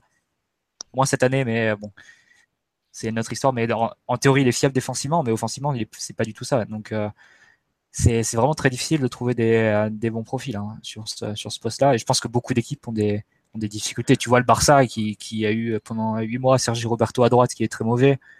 Et, euh, et au final, ils ont dû basculer sur un système en 3-4-3 sans vrai arrière droit, sans vrai arrière droit de métier. Donc, euh, c'est. Je pense que beaucoup d'équipes souffrent à ce poste. On verra d'ailleurs comment le Bayern gère le remplacement de l'âme. Ah, ils vont aller chercher le, le petit jeune de Leverkusen là, qui, est, qui est entré Ouais. en jeu, de, qui est venu de nulle part et qui, qui est en train de régler tout le monde en Allemagne. Je sais plus comment il s'appelle, c'est un 80. Hendrix Ouais, Hendrix, voilà, 97, non, c'est ça? 97, non Ah ouais, non, il, a, il seulement 18 ans, il me semble. Ah, il est tout jeune, tout jeune. Mais non, il y a très très peu d'arrière droit sur le marché. C'est un poste ravagé. Bah tiens, justement, on nous reparle de, de ce bon vieux Youssouf Sabali, mais je suis pas sûr que le PSG soit prêt à donner sa chance à Sabali. Il me paraît encore un peu court euh, pour être euh, pour être en concurrence avec Meunier. Pareil, Bruno Ah. Pérez euh, qui avait été sur nos tablettes, visiblement, ça déçoit un peu à la Roma de ce que j'ai suivi. Ouais. Voilà. Après, après, je vais donner des pistes. franchement, c'est pas pour autant que je les connais. Euh, Versalchko Ouais, Ouais, ouais, mais là, ça. maintenant, il est à l'Atlético, il est excellent, mais maintenant qu'il est à l'Atlético, c'est chaud de le faire. Ricardo, Ricardo Pereira, Nice, qui est intéressant. Et qu'on voit souvent et qui est capable, je pense, de répondre à une, une certaine dynamique au PSG. Je sais pas ce que Et vous en, et en en pensez. plus, et en plus, qui joue des deux côtés. Exactement. Tiens, Là, sur live, on nous parle de Klein, de Liverpool, de Kyle Walker, de Tottenham. C'est- Les Anglais, on les, on n'ira pas les C'est chercher. intouchable. C'est intouchable. Et Corchia, surtout pas. Laissez-le où il est, bordel. Mais ne touchez pas à cet homme. Il y a aussi euh, Semedo de, du Benfica que Manchester euh, suivrait. Je, je sais pas. euh, Je t'avoue que c'est du, il est du Benfica, lui? Parce Ouais. que je les confonds un peu les jeunes Non, c'est portugais. c'est- c'est pas celui de- du Sporting qui joue défenseur D'accord, ok. central. C'est- Bah, elle est là la, la surprise de Mendes pour cet été, après le- le- l'achat de Guedes. Bah, peut-être que Guedes, on va, on va le reconvertir arrière droit, on sait jamais. Après, il y a des pistes en Espagne. T'as Mario Gaspar de, de Villarreal, t'as aussi Ah, ça c'est intéressant. Surtout Hugo Malo de- du Stelta qui fait une excellente saison. Mais euh, après, c'est c'est pas des joueurs très confirmés au niveau européen. Quoi. C'est- Bah, on nous propose sinon euh, Francis après- Liesner, Jallet ou Rod Fanny, tu vois. Bon. Ap- Après, les, les Gaspard et, et, et Mayo, c'est quand même des joueurs, effectivement. On l'a vu avec Aleix Fedal, euh, de, qui, est, qui est passé de Grenade à- au Barça. C'est De Séville à de- Barça. De Séville au Barça. de- qui est passé de Séville. Non, il passe, il passe en un an de Grenade à Séville à- au Barça, si je dis pas de conneries. Euh, c'est quand même compliqué de, de faire le pas euh, vis-à-vis des, des grands clubs. Et, euh, alors, effectivement, il y en a certains qui, comme, comme Serge Aurier, arrivent à, à plus ou moins à réussir à, la transition. Mais on peut le voir quand même qu'il n'y a quand même pas non plus énormément de cas de, de- de latéraux qui ont réussi à s'imposer dans les, dans les grands clubs en venant de, de beaucoup plus petits clubs. Je pense notamment à Darmian, qu'on annonçait énorme à Manchester United, Mm. qui, euh, et qui déçoit de, de plus en plus. Ah, ça, après, ça risque. euh, je sais pas comment on va aller pouvoir euh, trouver des. Est-ce qu'on. euh, Enfin, quel type de pari on va faire? Est-ce qu'on va aller chercher un jeune pour le faire monter? Ou est-ce qu'on va aller justement peut-être piocher, dans les... pas dans les poubelles, mais dans des joueurs plus expérimentés? Là, par exemple, on nous sort du Daniel Alves euh, ou du. Daniel Alves. C'est fini. l'an dernier qu'il fallait prendre Daniel Alves. Oui, oui, mais tu vois, c'est ce genre. Quel type de, de profil on va suivre? Est-ce qu'on va vouloir un mec très offensif ou un mec peut-être un peu moins offensif, capable d'assurer dans l'axe notamment? Faut pas oublier Ah, qu'on a, on a on plein de- d'interrogations. quoi. Un Fabinho, un, un Fabinho qui joue milieu de terrain à Monaco, c'est aussi c'est une piste crédible. Oui, mais Ah, ça, il était très ça, bon. Il était très très bon à droite. Mais maintenant, il Ouais, joue au c'est- milieu de c'est- terrain. Ce serait une excellente piste. ouais. Maintenant, il Ah, joue milieu de terrain. Est-ce qu'il a envie de se reconvertir en, en arrière droit? Aussi, ouais, c'est vrai, Max. Après, justement, euh, vu comment on joue, euh, si t'es un mec qui est capable de jouer à plusieurs postes, ça peut aussi être encore plus intéressant. On sait très bien que, que comment Ah, il s'appelle, très bon joueur, hein. adore les joueurs polyvalents. Donc voilà. Toujours dans le délire polyvalent, euh, Mathias Ginter peut-être? Qui joue. Oh ouais, non, mais non, non, non. Quand t'es pas titulaire à Dortmund, tu viens pas à Paris. hein. Non mais c'est- c'est- je soumettais le nom parce que comme toi tu connais bien. C'est pas plus un défenseur central, milieu défensif? Si, mais en fait, en gros, ce qui s'est passé, c'est que l'année dernière, en début de saison, c'était Pichek qui avait des soucis physiques. Il a joué les six premiers mois de l'année arrière droit. Il a été très, très, très bon. Après, il a retrouvé son poste naturel, à savoir milieu défensif ou défenseur central, et il est beaucoup moins bon depuis. Et là, ce week-end, Dortmund joue à Berlin. Euh, j'ai pas pu voir le match, mais des, des Borussen m'en ont parlé, m'ont dit il a été encore catastrophique catastrophique, catastrophique. Donc bon, aujourd'hui, c'est compliqué. Voilà, pareil, on nous dit moyen de repositionner Marquinhos à droite, mais Marquinhos, il veut entendre parler que de l'axe. On n'arrive déjà pas à le faire prolonger alors qu'il joue à son poste et qu'on lui file tout ce qu'il veut. Je suis pas sûr qu'on s'amuse à le faire jouer arrière droit. Si on voulait qu'il se barre, on s'y prendra pas autrement. Dommage, c'est le meilleur arrière droit de l'RQSI. Donc. oui. Avec Jallet, avec Jallet. Hmm. Bah, mais bon. Et Sabali. Bah, Sabali, on verra bien. Parce que, ouais, pareil, j'ai lu du Georgen, mais Georgen, voilà, laissez-le. Il joue en U19 euh, ou CFA, il a 18 ans à peine, il est de septembre 98. Sauf qu'à terme, à terme, tu... il faut pas non plus le barrer la route. Si tu prends un, un jeune, euh, un jeune latéral droit pour exploser. Euh, mais tu revendras Meunier.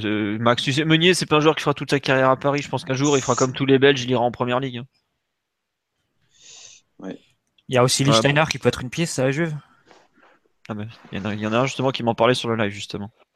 C'est pas une mauvaise idée. Il a 33 ans, mais Mais le truc c'est qu'il a déjà, il me semble qu'il a prolongé déjà pour euh, pour une année. Il était en fin de contrat cet été et il me semble qu'il a prolongé pour euh, pour l'année euh, l'année prochaine, pour une année en plus.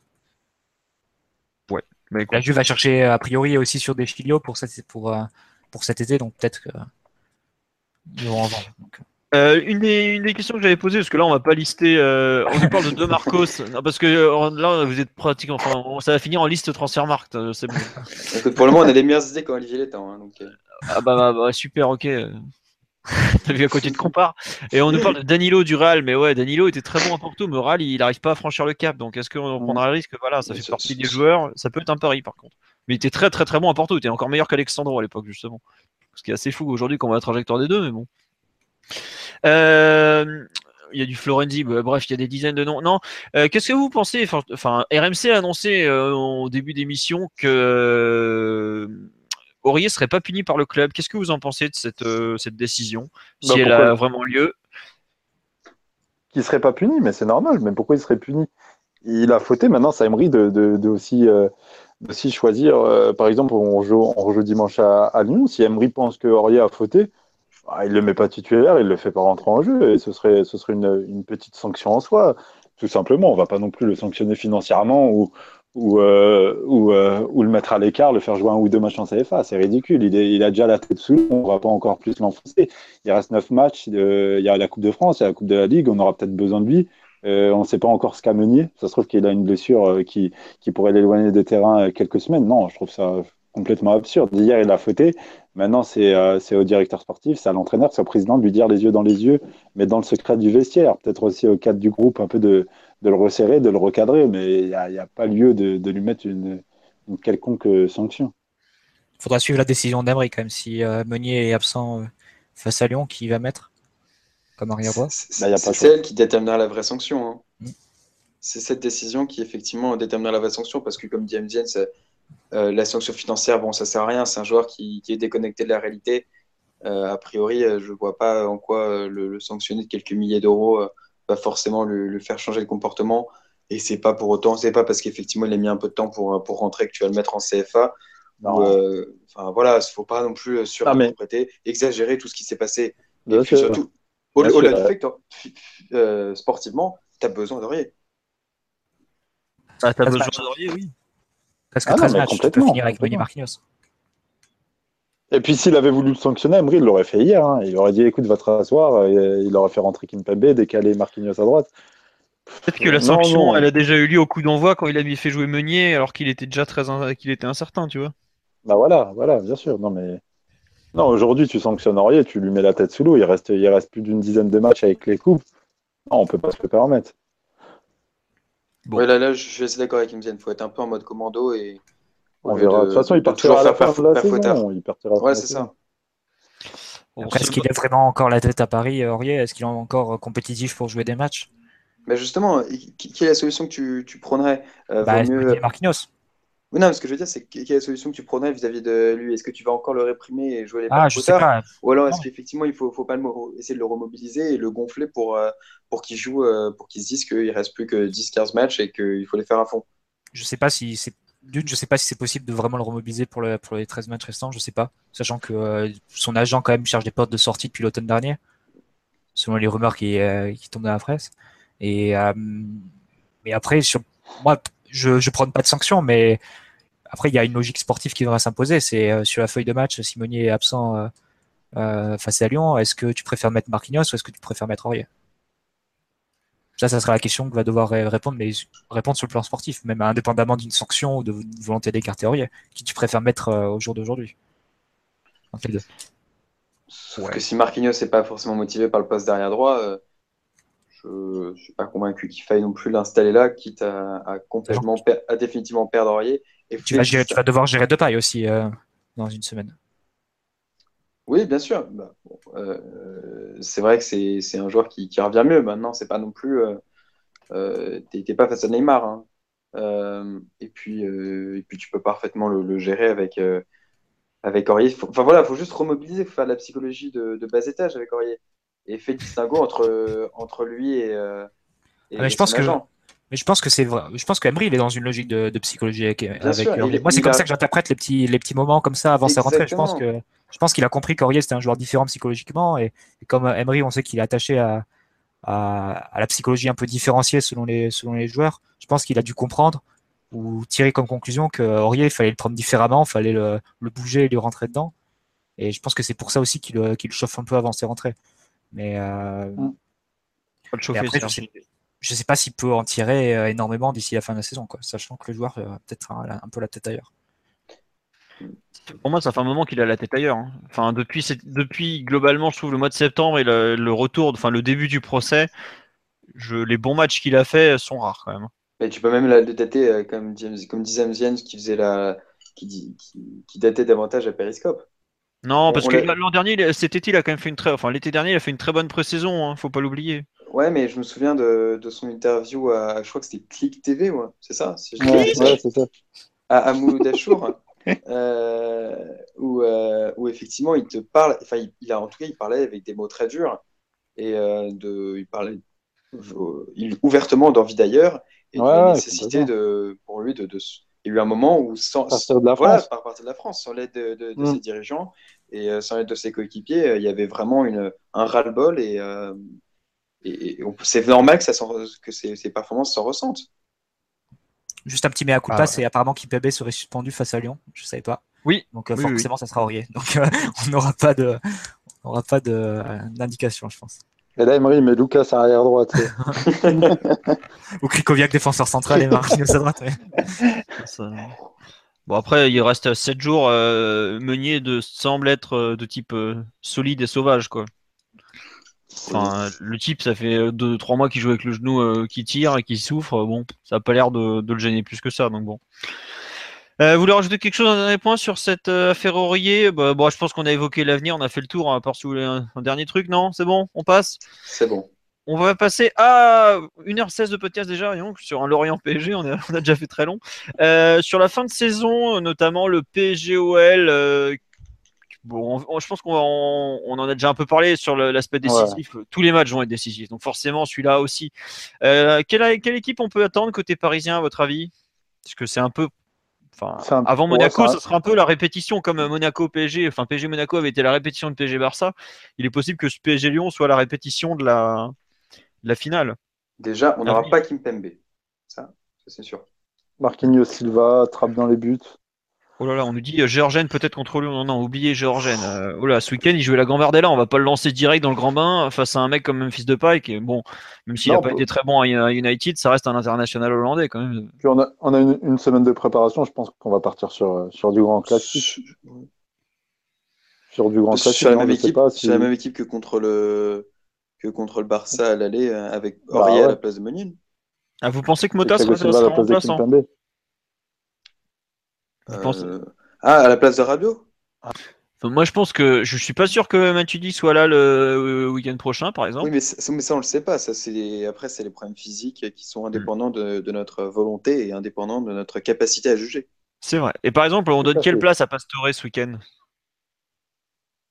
Ça, c'est une excellente Si question. le groupe est au complet, ouais, ouais, mais il l'a pas fait jouer contre Barcelone, il le frappe. Il partira pas titulaire contre Lyon, je pense. Bah, s'il regrette de ne pas l'avoir fait jouer contre Barcelone, on sait pas. Ouais, mais ça ferait, ça ferait quoi? C'est vrai que si Mota il revient, c'est ouais, compliqué. Mota, t'as une concurrence entre Mota, ouais, ça, Radio, Matu- Matuidi, je le vois pas sortir du 11. Mais tu, tu peux, euh, tu, peux, tu peux utiliser ses problèmes physiques récents, tu peux utiliser la forme récente moyenne de, de Rabiot pour mettre euh, Mota, euh, Verratti, Pastore. Ouais, ouais, ça me paraît utopiste. Non, mais t'as- qui ont t'as- ballon, ça t'as me t'as les paraît 5 utile. joueurs qui sont disponibles au milieu, c'est intéressant. Ça va être, euh, ça va être des vrais choix techniques là. De, De vrai de- choix, ouais, exactement, exactement. Mais ça, je préfère. Enfin, je, préf- je trouve que c'est une situation qui est préférable à celle qu'on a connue quasiment toute la saison, où, où des 5, tu en avais euh, souvent 3 qui étaient disponibles. Pa- Pastore, couloir droit dans le, dans le 4-3-3, ça vous paraît viable avec, euh, avec des, des recentrages permanents? Sur un côté, ça me paraît viable. Après, je pense que je sais pas s'il va sortir Di Maria pour ce match-là quand même. À, dro- à droite, t'as du, du trident offensif. du, ouais, ouais, ouais, tout à fait.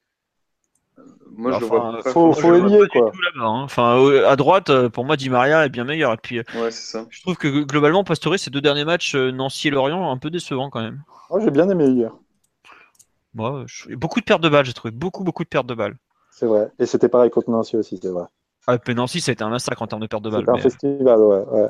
Et vu que Lyon contre quand même plutôt bien avec des joueurs rapides, je sais pas s'il il osera l'aligner dans ce genre de match. D'où l'intérêt peut-être de l'avoir, de le faire jouer plus haut, euh, là où ses parts de balles Oui. peuvent être plus, plus compensées, mieux compensées. Mais Ouais, c'est loin, euh, Lyon, vraiment beaucoup d'interrogations quand même sur ce, cette euh, composition à venir. Tiens, la vraie question, c'est Ouais. Trapp ou Areola. Je pense que Trapp finira la saison tranquillement. L'équipe qui a essayé de faire un petit, euh, un petit retour du débat Trapareola euh, deux jours après, la- après le retour face à Barcelone, hein, on faisait un article. là. Bah, c'est pas trop euh, la fête en ce moment, visiblement, à l'équipe. euh. Avec le PSG, ça se passe pas très bien, je crois. D'après certains tweets qui passent, c'est pas la, la grande joie, visiblement. Euh, non, bon, euh, ouais, bon, on, comme l'a dit Max, faudra un peu voir l'état physique. Je pense qu'aujourd'hui, bon, globalement, on est tous d'accord trop que tôt. il risque d'y avoir forcément quelques changements par rapport au dernier match. À voir la suite. Euh, je voudrais parler de la fin de saison des déclarations de Nasser Al-Khelaifi, puisqu'il a quand même euh, sorti euh, la traditionnelle interview de, de fin de crise ou de début de crise dans le Parisien. Avec Laurent Perrin, ouais. D'ailleurs, une interview qui a été faite par mail. Est-ce que c'est vraiment Nasser qui s'est exprimé Moi, c'est une question que je me suis posée quand même. C'est pas- C'est sûr que c'est ses idées, mais la façon dont ça a été rédigé, est-ce que comment ça a été rédigé par rapport à ce que lui pense? Et ça, c'est un, point que sur lui. C'est, une info à toi, ça, Philo ou- Non, non, non, c'est pas une info, c'est juste une remarque que je fais. C'est d'abord, est-ce que. euh, Mais tu, tu sais, tu qui sais que a- c'était fait par mail. Non, non, mais je veux dire, comment Bah, tu Nasser, sais qu'elle est faite par mail Nasser, il est marqué. euh, c'est marqué dans le Bah, dans, a- l'entête de Ah, l'interview. Ah, j'ai pas fait attention, j'ai pas fait attention, d'accord, ok. Ah, c'était marqué dans la. Oui, c'était Ouais, marqué. euh, Je suis pas, non, je sais pas comment le Parisien fait ses interviews. hein. Enfin, Dominique Sévrac, c'est à la cantine, mais ça c'est autre chose. mais euh... ah non, plus sérieusement, ouais, euh, je l'ai lu dans l'entête et justement, ça j'ai tilté. Je me suis dit, tiens, c'est bizarre par mail, euh, sachant que bon, Nasser à l'oral, c'est déjà un peu tendu, tu vois. Je parle un peu le Nasser à force de transcrire, mais c'est pas évident, évident. Mais alors à l'écrit, euh, bon. Donc c'est pour ça. En anglais, peut-être. Non, mais ça a été relu de toute façon. Oui, voilà, ça a été lu, relu. euh, je pense que son, à quel point chargé de com, modifié Jean... ouais, en fait, ma question, c'est à quel point Ça a été modifié euh, qui par parle rapport. et à quel point c'est Jean-Martial Ribes, le, le chargé de com qu'on voit avec lui, enfin son plus que ça, mais son bras droit, et de et impliqué dans, dans la réaction, la rédaction pardon de, de- des réponses. Surtout, surtout que euh, il devait pas non plus être totalement concentré sur son interview avec le Parisien Oui. après la, la défaite et euh, son entretien avec euh, l'émir. bah, c'était quand même une Mais- Rib, Rib- importante. euh. William Zien. Euh, Rib, c'est le conseiller communication de, de, de Nasser ou du, plus, globa- plus globalement du PSG, pardon? Je sais que tout le Euh, travaille. euh, Non, non, il, est, il est Nasser, Nasser, Nasser. Il est, il fait pas que le PSG pour lui. Je sais que par exemple, on le voyait aussi avec lui quand ils étaient en Turquie pour le rachat de euh, Téléturc, là, le gros satellite que Bin Media a. Donc euh, non, non, il est, il est vraiment. La dernière fois que je l'ai croisé, par exemple, c'était dans les locaux du PSG, alors qu'il n'y avait pas Nasser ce jour-là. D'accord, ok, oui, donc c'est quelqu'un d'important euh, dans. Ouais, d'accord. Non, c'est c'est un jeu, c'est un- une personne dont le nom sort euh, pas si souvent, même si c'est de plus en plus, mais c'est quelqu'un de très important. Mais bref, ça c'est du contexte, euh, on s'en fout. Parlons Oui, du fond un peu. Enfin, on s'en fout pas, non, mais c'est pas le. Voilà, on a déjà 1h23 de podcast, j'essaye d'avancer Ouais, un peu quand même. Euh, Qu'est-ce que vous en pensez justement de ces déclarations? À savoir, il a quand même. ré- Bon, en gros, je vais tenter de faire un résumé. Il a, il a confirmé Unai Emery. Je pense que on est tous d'accord pour le fait, le, pour dire que le soutien paraît plus franc que celui de l'an dernier à Laurent Blanc, non? Ouais, Ah oui, clairement. clairement. Mathieu ouais. qui ose rien dire. Est-ce que tu penses que le soutien de Nasser est plus franc que celui à Laurent Blanc après quand il avait dit non non c'est il est confirmé tout ça? Après la Coupe de la Ligue? Ouais après la Coupe de la Ligue notamment. Bof, enfin, je sais pas, enfin, il avait Bah, je sais- Ouais, après, bon, c'est compli- compliqué parce que. quoi. Et puis, et puis euh, si Emery gagne pas le championnat et perd les deux coupes, euh, est-ce qu'il tiendra le même discours au mois de juin C'est ça, faut attendre, je pense. Un soutien euh, en Ouais. attendant, quoi. Après ouais, je- enfin, la saison. ouais c'est- bah, Après, les vois, mots par sont exemple forts. pas Après, le les mots sont forts. Ouais, Il y a- ouais les mots sont forts et surtout tu regardes toute Ouais, l'interview d'accord. les temps et que le vert ne sont jamais cités de façon avec le leur, avec leur, C'est vrai, leur c'est nom. Et tu, et tu sais quoi? De mémoire, euh, il avait fait exactement pareil pour Blanc au mois de juin, de juin dernier. Il me semble qu'il cite à peine son nom ou même pas même. Justement, et, et- et j'ai trouvé. Et le, et le, et le, euh, le lendemain ou le jour même de cette interview, j'ai trouvé Emery anormalement combatif euh, en conférence de presse d'avant-match contre Lorient, comme s'il avait eu, euh, comme s'il avait eu des mots directs avec Nasser et qu'il avait réellement, réellement, réellement conforté euh, dans le dans le jeu du PSG. Je sais pas, je l'ai trouvé, je l'ai trouvé plutôt positif pour quelqu'un qui venait de se manger une, une sacrée baffe. Ah bah, C'était le plus gros échec de sa carrière. Moi aussi, samedi en conférence de presse, j'ai Ouais, trouvé ouais, mais j'ai- super en forme. Quoi. Mais il a parlé avec Nasser la veille. C'est sûr, il l'a. Même lui, il le dit. Bah, il a parlé. Sent. Ça se sent. Après, est-ce que non, mais je pense qu'il a vraiment euh, conforté. Ouais, Hmm. d'accord. C'est autre chose, mais je sais pas. Ça a peut-être un lien. Euh, pour le reste, donc, il a parlé d'Emery. Les deux directeurs sportifs, il a parlé aussi de, de voir avec Emery ce dont il a besoin. Ce qui, à mon sens, est un désaveu profond de la- des deux autres directeurs sportifs actuels, à savoir euh, Kluivert et Létang. Et après, il a quand même ré- réaffirmé l'engagement du, du projet du PSG à moyen terme, même à long terme. Quand il a, il a reparlé du son d'entraînement, je trouve que c'est pas, c'est pas débile. Euh, le fait de vouloir frapper fort sur le marché des transferts. Euh, je sais pas. Qu'est-ce que vous en pensez au final alors de cette interview euh, du Bah, président? C'est bien. Vas-y, euh, ça- Mathieu ça-. Non, juste la claque face au stade doit amener. euh, Enfin, c'est une opportunité quoi pour faire les changements dont on a besoin euh, pour passer le cap. Il n'y a pas une révolution à faire, mais il y a une clarification, je pense, dans l'organigra- dans l'organigramme. Nommer enfin un directeur sportif compétent et, et fort euh, qui s'entende avec Emery pour réaliser les quelques opérations euh, sur le mercato et en termes d'effectifs dont tu as besoin pour passer un cap. Il n'y a, pas- y a pas besoin de, de changer huit joueurs dans, les, faits- dans, dans le 11 titulaire. Il n'y a pas besoin de ça. Il, y a, il faut se séparer des, des poids morts de l'effectif qu'on a tous en tête. Les euh, Sirigu, euh, Aurier, Krikovia, Cressé. Augustin, qui d'autre euh, Lucas, Ben Arfa. Enfin, tout ça, ça doit être du. Cumuler tous ces joueurs-là, ça doit être à plus de 20 millions d'euros net par an. Pour rien, quoi. facile. Ouais, Plus pour, un ça. temps de jeu, euh, pour un temps de jeu très limité, euh, pour un apport sportif né, euh, proche du néant. Je pense que tu peux en tirer énormément d'argent aussi. C'est des joueurs qui ont, des valeurs, qui ont de la valeur sur le marché des transferts. Et à partir de là, se baser sur le, sur le noyau de joueurs de, de 12-14 joueurs de champ que tu as et prendre les 4-5 euh, 4-5 joueurs de, de haut niveau et d'expérience dont tu as besoin pour faire une, une saison, euh, une très bonne saison l'année prochaine. En fait, je pense que cet été, il faut faire un peu ce qu'a fait Monaco l'été dernier. Ça doit être un peu le modèle. C'est-à-dire, Jardim était extrêmely critiqué parce qu'il avait atteint aucun des objectifs et Monaco jouait très mal. Mais il est, il est quand même resté en poste. Et euh, Monaco a vendu ses boulets, les chez Gilet, les Lassina Traoré, Wagner Love, les euh, Wallace. Ouais, ils les ont prêtés, enfin ils les ont mis de côté quand même. Mm. Ils ont fait les 4-5 opérations dont ils avaient besoin, les ciblés, Mendy, Glick, Falcao et, et Germain qui sont revenus de près. Et ça leur a suffi à complètement changer la, la face de leur équipe.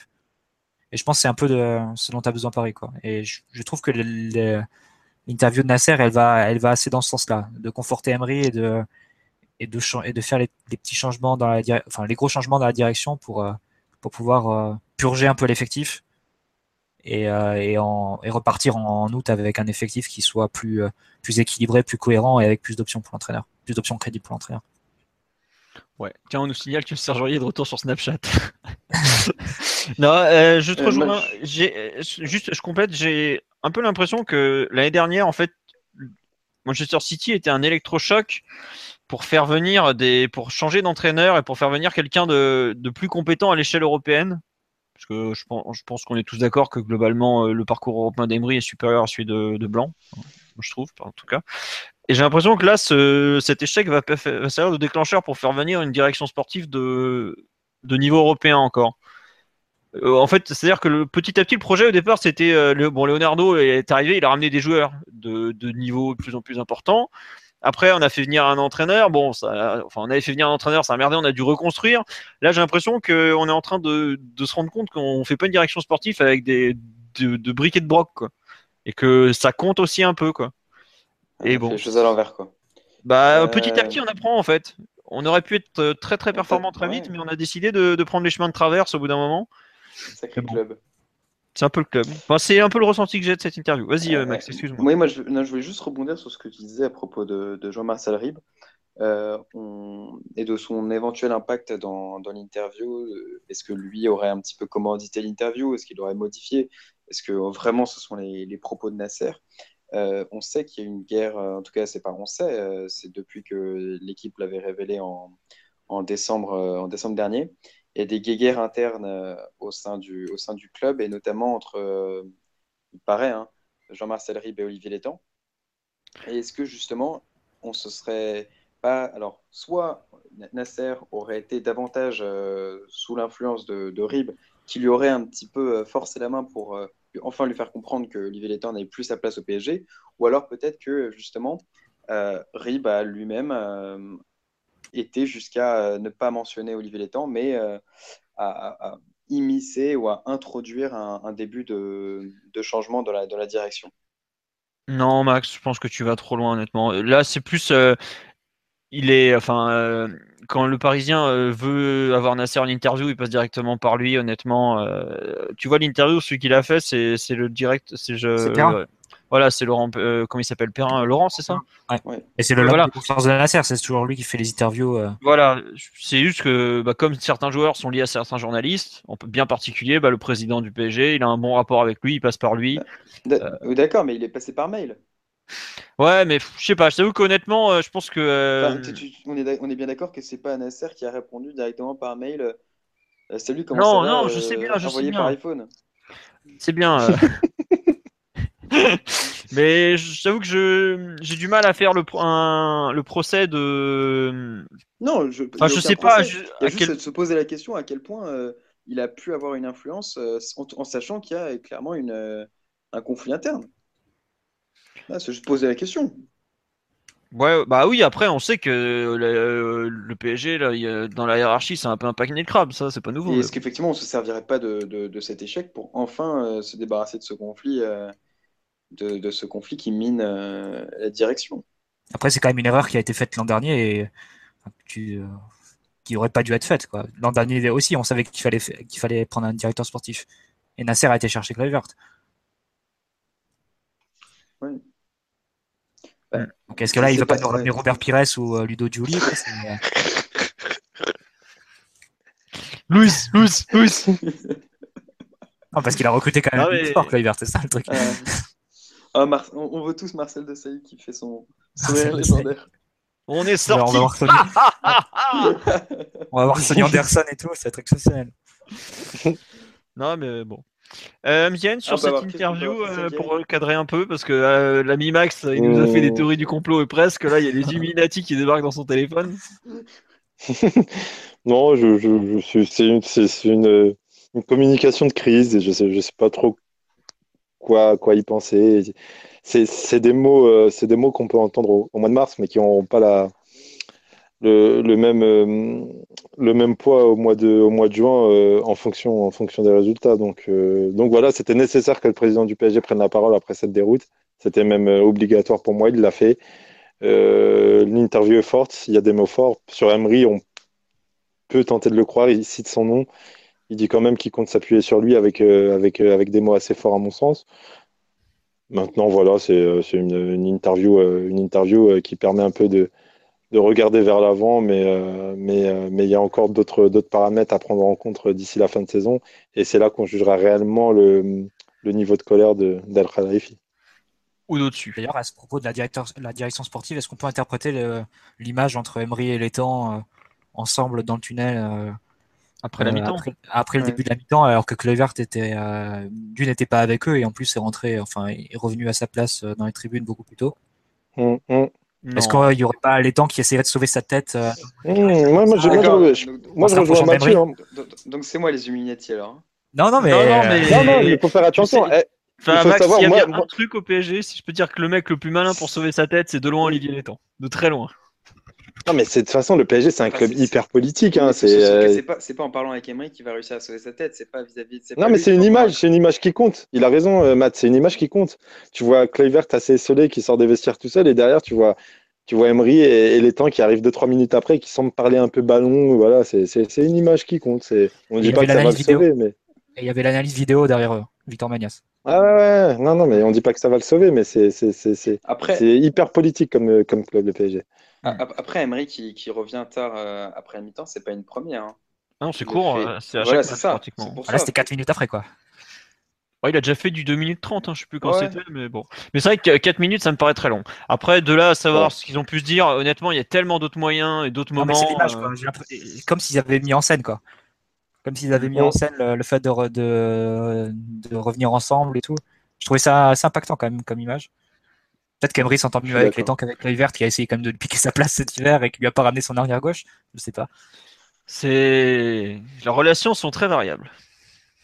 C'est un peu les montagnes russes. Mais c'est un peu le cas avec tout le monde, tu sais. Bon, euh, les résultats, tu as plein de choses qui font que ça va plus ou moins bien selon les moments. C'est comme euh, la, vie du, la vie du groupe. Quoi. Il y a des moments ça va bien quand ça gagne, et puis d'autres moments ça va moins bien quand ça perd. C'est, Ah, ah, Après, après, on parle du futur. Effectivement, il va falloir, euh, si on, si on veut virer, euh, si on veut virer Olivier Létang et, Patrick Levert, ou en tout cas leur faire payer les une gestion sportive désastreuse, il va falloir quand même se poser la question de leur remplaçant. Et euh, vous avez parlé d'une direction sportive de, haut niveau. Euh, je ne les connais pas, hein, mais le directeur sportif d'Almeria ou des trucs comme ça, euh, qui, qui ont été euh, soufflés, hein, je, je si je m'abuse, euh, ça va va pas trop le faire. Et la piste Monchi, apparemment, il y aurait également le Real Madrid qui serait dessus. Et bon, ça, la concurrence c'est- serait de poids là. Ouais, mais je suis pas sûr que Monchi ait très envie d'aller ailleurs en Espagne qu'à Séville, tu vois. Et je pense que là, je sur là, on me demande Monchi, c'est possible ou c'est du flanc Euh, Non, je pense que c'est beaucoup plus possible aujourd'hui qu'il y a trois mois, tu vois. Beaucoup, beaucoup plus possible, par exemple. Parce que le non. PSG a quand même, euh, enfin, il y a eu un choc en termes de. Dans la préparation de Barcelone-PSG, bon, il y a les joueurs qui ont eu peur sur le terrain, qui ont reculé de 10 à 15 mètres par rapport à ce qui était prévu, mais il y a aussi une espèce, il y avait une espèce de d'euphorie au club et de de non-préparation qui, je pense, ont réagi sur les joueurs et que pas mal de personnes ont remarqué. Ça, ça tu vois, c'est pas normal. Ça, ça démontre aussi d'un manque d'expérience, voire d'un manque de compétences, de penser que quand tu vas à Barcelone, même avec 4 buts d'avance, c'est fait. Quoi. Ça se passe pas comme ça le foot. Et encore moins à Barcelone. Donc je pense qu'il y a aujourd'hui un fort besoin qui a été identifié de recadrer un peu les choses à ce niveau-là. Et un Monchi correspond très très bien à ça quand tu as l'humilité comme lui de refaire une équipe pratiquement tous les ans parce que tu vends les trois quarts de tes joueurs pour des raisons financières, quand tu sais à quel point le mec euh, est impliqué dans son boulot et ultra professionnel, je pense que c'est aujourd'hui euh, une piste très très très crédible. Et les mecs que tu critiques d'Almeria et tout, effectivement, c'est pas des grands noms très connus, mais ça fait partie des gens qui sont plutôt très compétents dans le football espagnol et qui ont euh, construit leur réputation sur leur labeur et leur succès euh, petit à petit. Le mec dont il y a un an aussi qui revient de temps en temps, là, celui qui est Olabé, qui est celui de la Real Sociedad, par exemple. Voilà, ça, pardon. Euh, je... Euh, je... crois que c'est Roberto Olabé, je sais même plus. En France, personne ne sait qui c'est. En Espagne, euh, Olabé, tu sais, tu sais que c'est un nom qui pèse. Pareil, le fameux, je crois que c'est Benito, il s'appelle, celui d'Almeria. Alberto Benito. Oui, Alberto voilà. Benito il, il est un mec. Voilà, ouais, il y, y avait aussi Almeria.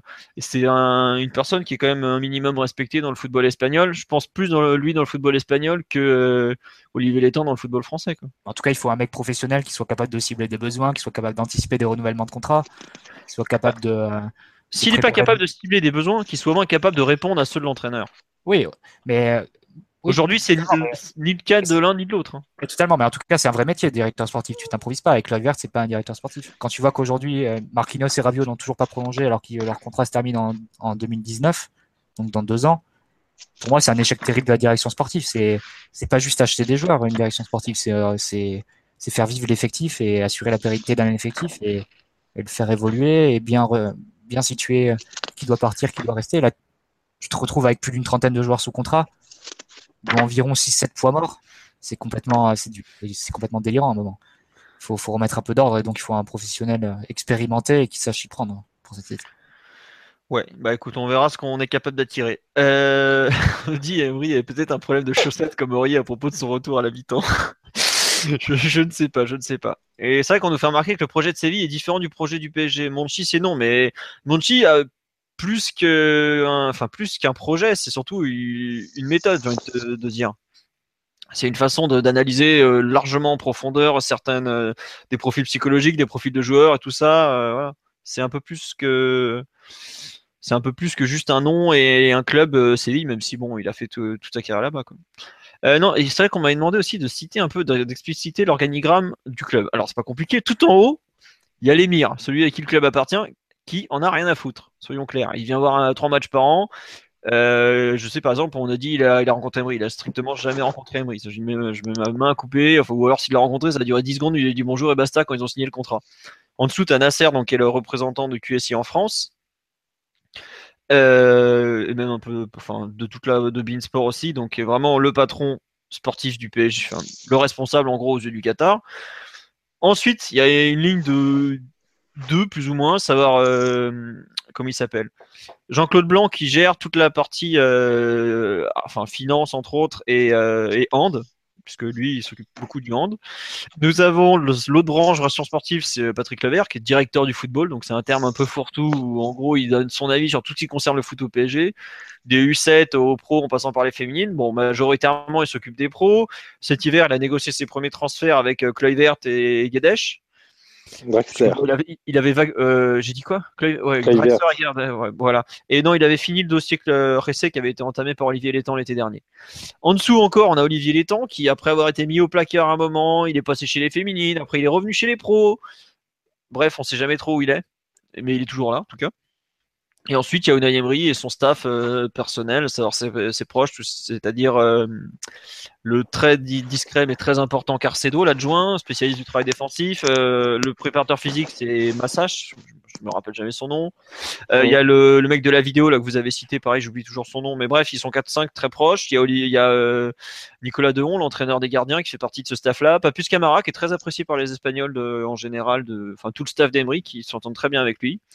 Et voilà, en gros, le PSG où on en a. Et dans tout ça, il faut aussi rajouter euh, une personne comme Sophie Jordan, l'avocate de, QSI qui est proche de Nasser, celle qu'on voit dans l'avion de mémoire euh, quand ils reviennent de Marseille. Il y a justement le fameux Jean-Marcel Rib dont on a parlé, qui est le, mec de la communication de, de Nasser et plus globalement de QSI euh, en France de mémoire. Et il y a encore un ou deux, une ou deux personnes qui tournent autour de tout ça. Voilà. Donc euh, ça paraît beaucoup de monde, mais c'est pas tant que ça. Il euh, faut savoir qu'il y a plein de clubs où il y a beaucoup de monde qui tourne autour. Je, pense notamment que tous les clubs espagnols, avec le système des socios, des, conseils d'administration, des, dizaines de types, voilà. Donc c'est assez compliqué, mais bon, ça fait partie de un peu l'organigramme global et euh, ça manque peut-être de clarté, mais c'est aussi dû au fait qu'on a eu bah, un directeur sportif adjoint qui était adjoint de personne pendant des années, qu'on a recruté un mec sorti de nulle part, pareil, cet été, alors qu'il avait aucune expérience.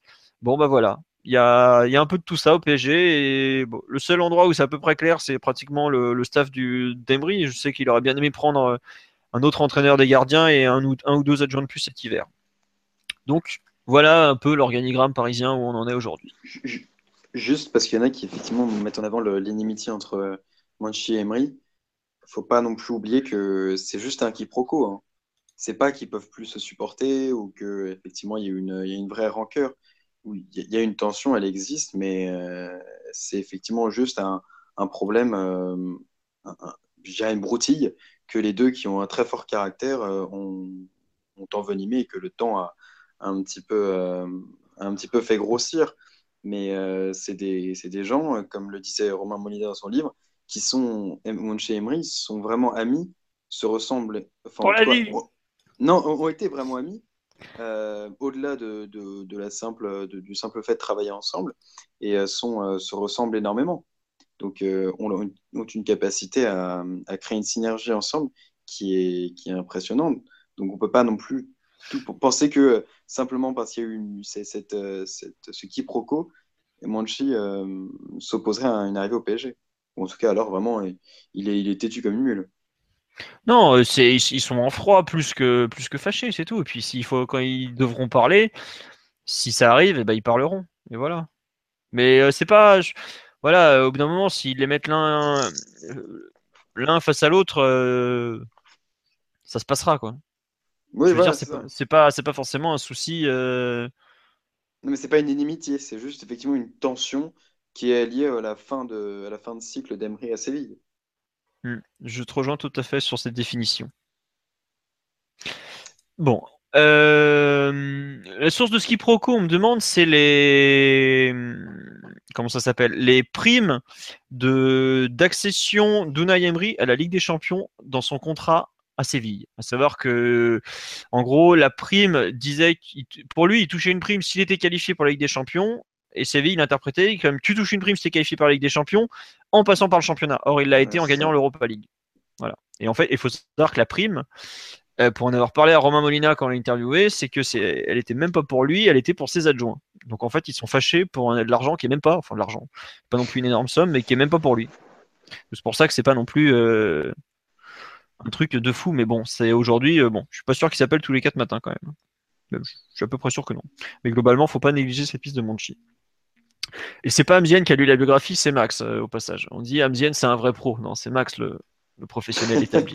S'il vous plaît, déjà qu'il n'avait pas de connexion, en plus vous lui enlever les bons points.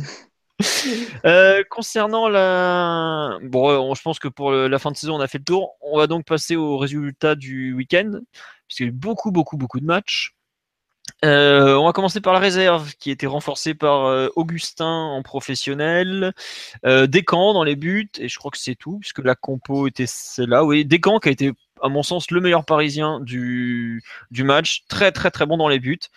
Euh, j'étais avec le petit Jonas de PSG Society et je lui faisais remarquer la qualité du jeu au pied de Rémi Descamps, qui n'était pas forcément une qualité naturelle au départ je trouve qu'il y a d'énormes progrès dans le jeu au pied. Et je trouve qu'il y a une progression qui me rappelle un petit peu, même beaucoup, celle qu'a connue, euh, comme il s'appelle, euh, Kim Pembe euh, à l'entraînement avec les professionnels. Vraiment une bonne chose. gros progrès de la part de de Rémi Descamps. De, sinon, dans le match, globalement, une mi-temps chacun. Euh, je sais même plus contre qui on jouait. Chartres, puisqu'il y avait un ancien de chez nous dans les buts, Nicolas Cousin, pour ceux qui se rappellent, troisième gardien du PSG, saison 2004-2005 de mémoire. Euh, donc, euh, on a été très mauvais en première période. C'est Descamps qui nous reste qui nous garde dans le match. Bien meilleur après la pause, notamment un bon de Moncy. Enfin, j'ai bien aimé de Moncy en tout cas. Euh, Bridge avait pas été mal sur le côté, belle disponibilité sur le côté droit. C'est un joueur qui s'était fait les croiser l'an dernier, qui revient petit à petit. Ensuite, euh, devant, Robaille un peu plus discret que dernièrement, donc je suis un petit peu resté sur ma fin. Et sinon, euh, Augustin, euh, il marque, mais honnêtement, ça a été à peu près sa meilleure action du match. Pas, pas terrible, un peu déçu globalement. Rolly Pereira, pareil, un peu sur l'alternatif. un match un peu moins bon que les derniers. Globalement, la réserve est un petit peu moins bonne en ce moment, mais bon, c'est pas catastrophique et globalement, ça tourne. Ensuite, les U19, ils jouaient à Dijon pour le huitième de finale à Coupe Gambardella. Ils se sont imposés 2-0. Euh, c'est franchement pas mal payé parce qu'honnêtement, euh, sans un super match de Cheno dans les buts, euh, Dijon aurait dû marquer. Le premier but, le PG ouvre le score sur une énorme accélération de Moussa Diaby côté droit qui dépose tout le monde et qui met un centre en retrait parfait pour SND. après, on a franchement vraiment vraiment beaucoup souffert pendant près d'une heure. Et puis en toute fin de match euh, re-accélération de Moussa Diaby bien décalé par Soumaré sur le côté gauche. Il met au deuxième poteau pour Wea qui venait de rentrer 2-0 et faut être honnête euh, enfin moi je, trouve que le meilleur parisien a été de loin même le gardien. Il a fait plusieurs gros arrêts euh, Dijon a raté des grosses occasions. Mais bon le principal c'est de passer. C'est tout ce qu'on retiendra. Les U19 étaient dans une, dans une mauvaise passe entre la Youth League le championnat. Il fallait gagner, c'est chose faite. Les U17 recevaient le dimanche à la même heure le RC Lens. Moi, j'ai pas pu accéder au match vu que je regardais euh, l'autre à Dijon. Euh, l'excellent Nougdada qui a fait un compte rendu sur le, site euh, nous a expliqué qu'en gros c'était le même match que d'habitude dans les en U17, à savoir des bonnes choses, mais pas mal de petites choses qui te qui t'empêchent d'aller plus haut, à savoir un manque de maturité, quelques erreurs bêtes. On marque, et on prend un but sur l'engagement, si je, me, si je me souviens bien, par exemple. Donc ce genre de choses, c'est un peu dommage, mais ça résume bien la saison du 17. C'est une équipe jeune qui fait des erreurs bêtes et qui forcément le paye cash à chaque fois. Ensuite, on passe au hand, puisqu'on recevait un monstre du handball européen, le THW Kill, qui est quand même l'ancien club de Karabatic, Narcisse et Omeyer de mémoire. entre autres. Euh, Maxou, tu compléteras ou pas Je me souviens plus exactement. Bref, euh, Ouais, on les a, on les a. Non, Gensheimer, il était euh, Rheinnecker. Il était à... Pardon. Et euh, donc on les a littéralement détruits parce qu'on a gagné 42 à 24, qui est, je crois, le, en termes de score, c'est le plus gros écart de l'histoire du PSG en Coupe d'Europe. Et euh, je crois que Kiel avait jamais pris une branlée pareille en, en Ligue des Champions. Donc euh, vraiment, euh, c'était un match qui comptait pour du beurre. On était sûr de finir deuxième, eux ils étaient sûrs de finir quatrième, mais ils ont quand même pris une rouste monumentale. Et Kiel était quand même un gros nom du du handball. Euh, je dirais pas jusqu'à dire que c'est un peu le, Milan AC parce que c'est moins bon que ce que ça a été, mais c'en est peut-être pas loin dans l'idée quand même. Et enfin les féminines. Euh, ah oui, d'ailleurs, on va jouer en huitième de finale Ligue des Champions. On va jouer contre le HBC Nantes, qui est pas forcément une bonne nouvelle, puisque les Nantais sont un- une équipe qui nous bat très régulièrement en France. Cette année, notre seule défaite en championnat, c'est justement du côté de Nantes. Voilà. Bon, à voir. Et enfin, on finit avec les féminines qui sont passées en Coupe de France, mais ça a été ric ric rac au penalty. Je crois que c'était contre, oui, c'était Juvi, à Juvisy. Euh, il me semble qu'on avait ouvert le score très vite et euh, un partout score final et on passe au péno finalement. Donc bon, bah le principal étant de passer vu que c'était la Coupe de France, euh, c'est fait, mais on s'est encore un peu fait peur. Et on a perdu Amandine Henry puisqu'elle a Portland a décidé de la rapatrier. Bon, elle aura donc joué au total, je crois, 5 matchs avec le PSG. C'est un bilan assez me- mesuré, dirait-on. Euh, voilà, je pense qu'on a fait le tour sur euh, l'actualité du PSG au cours de ces quelques derniers jours, parce qu'on avait fait un podcast, euh, c'était jeudi dernier, c'est ça? Oh, Qu'est-ce qui s'en passe au PSG en trois jours? On va vous souhaiter une très bonne soirée à tous. On vous remercie de votre fidélité, vous étiez encore 190. On s'excuse pour ceux qui ont raté le début du podcast. Mais c'est vrai que c'était beaucoup plus arrangeant 21h et pour compléter, on a fait un enfin pour compenser, on a fait un podcast d'une heure cinquante. Donc euh, ah oui, on nous signale la sortie sur blessure de la gardienne polonaise avec un nom impossible à prononcer où il y a plus de K et de Z qu'autre chose. Mais bon courage à elle. Et donc, on vous souhaite une bonne soirée. À bientôt et encore merci à tous pour vos réactions, vos, euh, votre écoute et vos messages en général. Ciao, ciao tout le monde. Ciao. Ciao.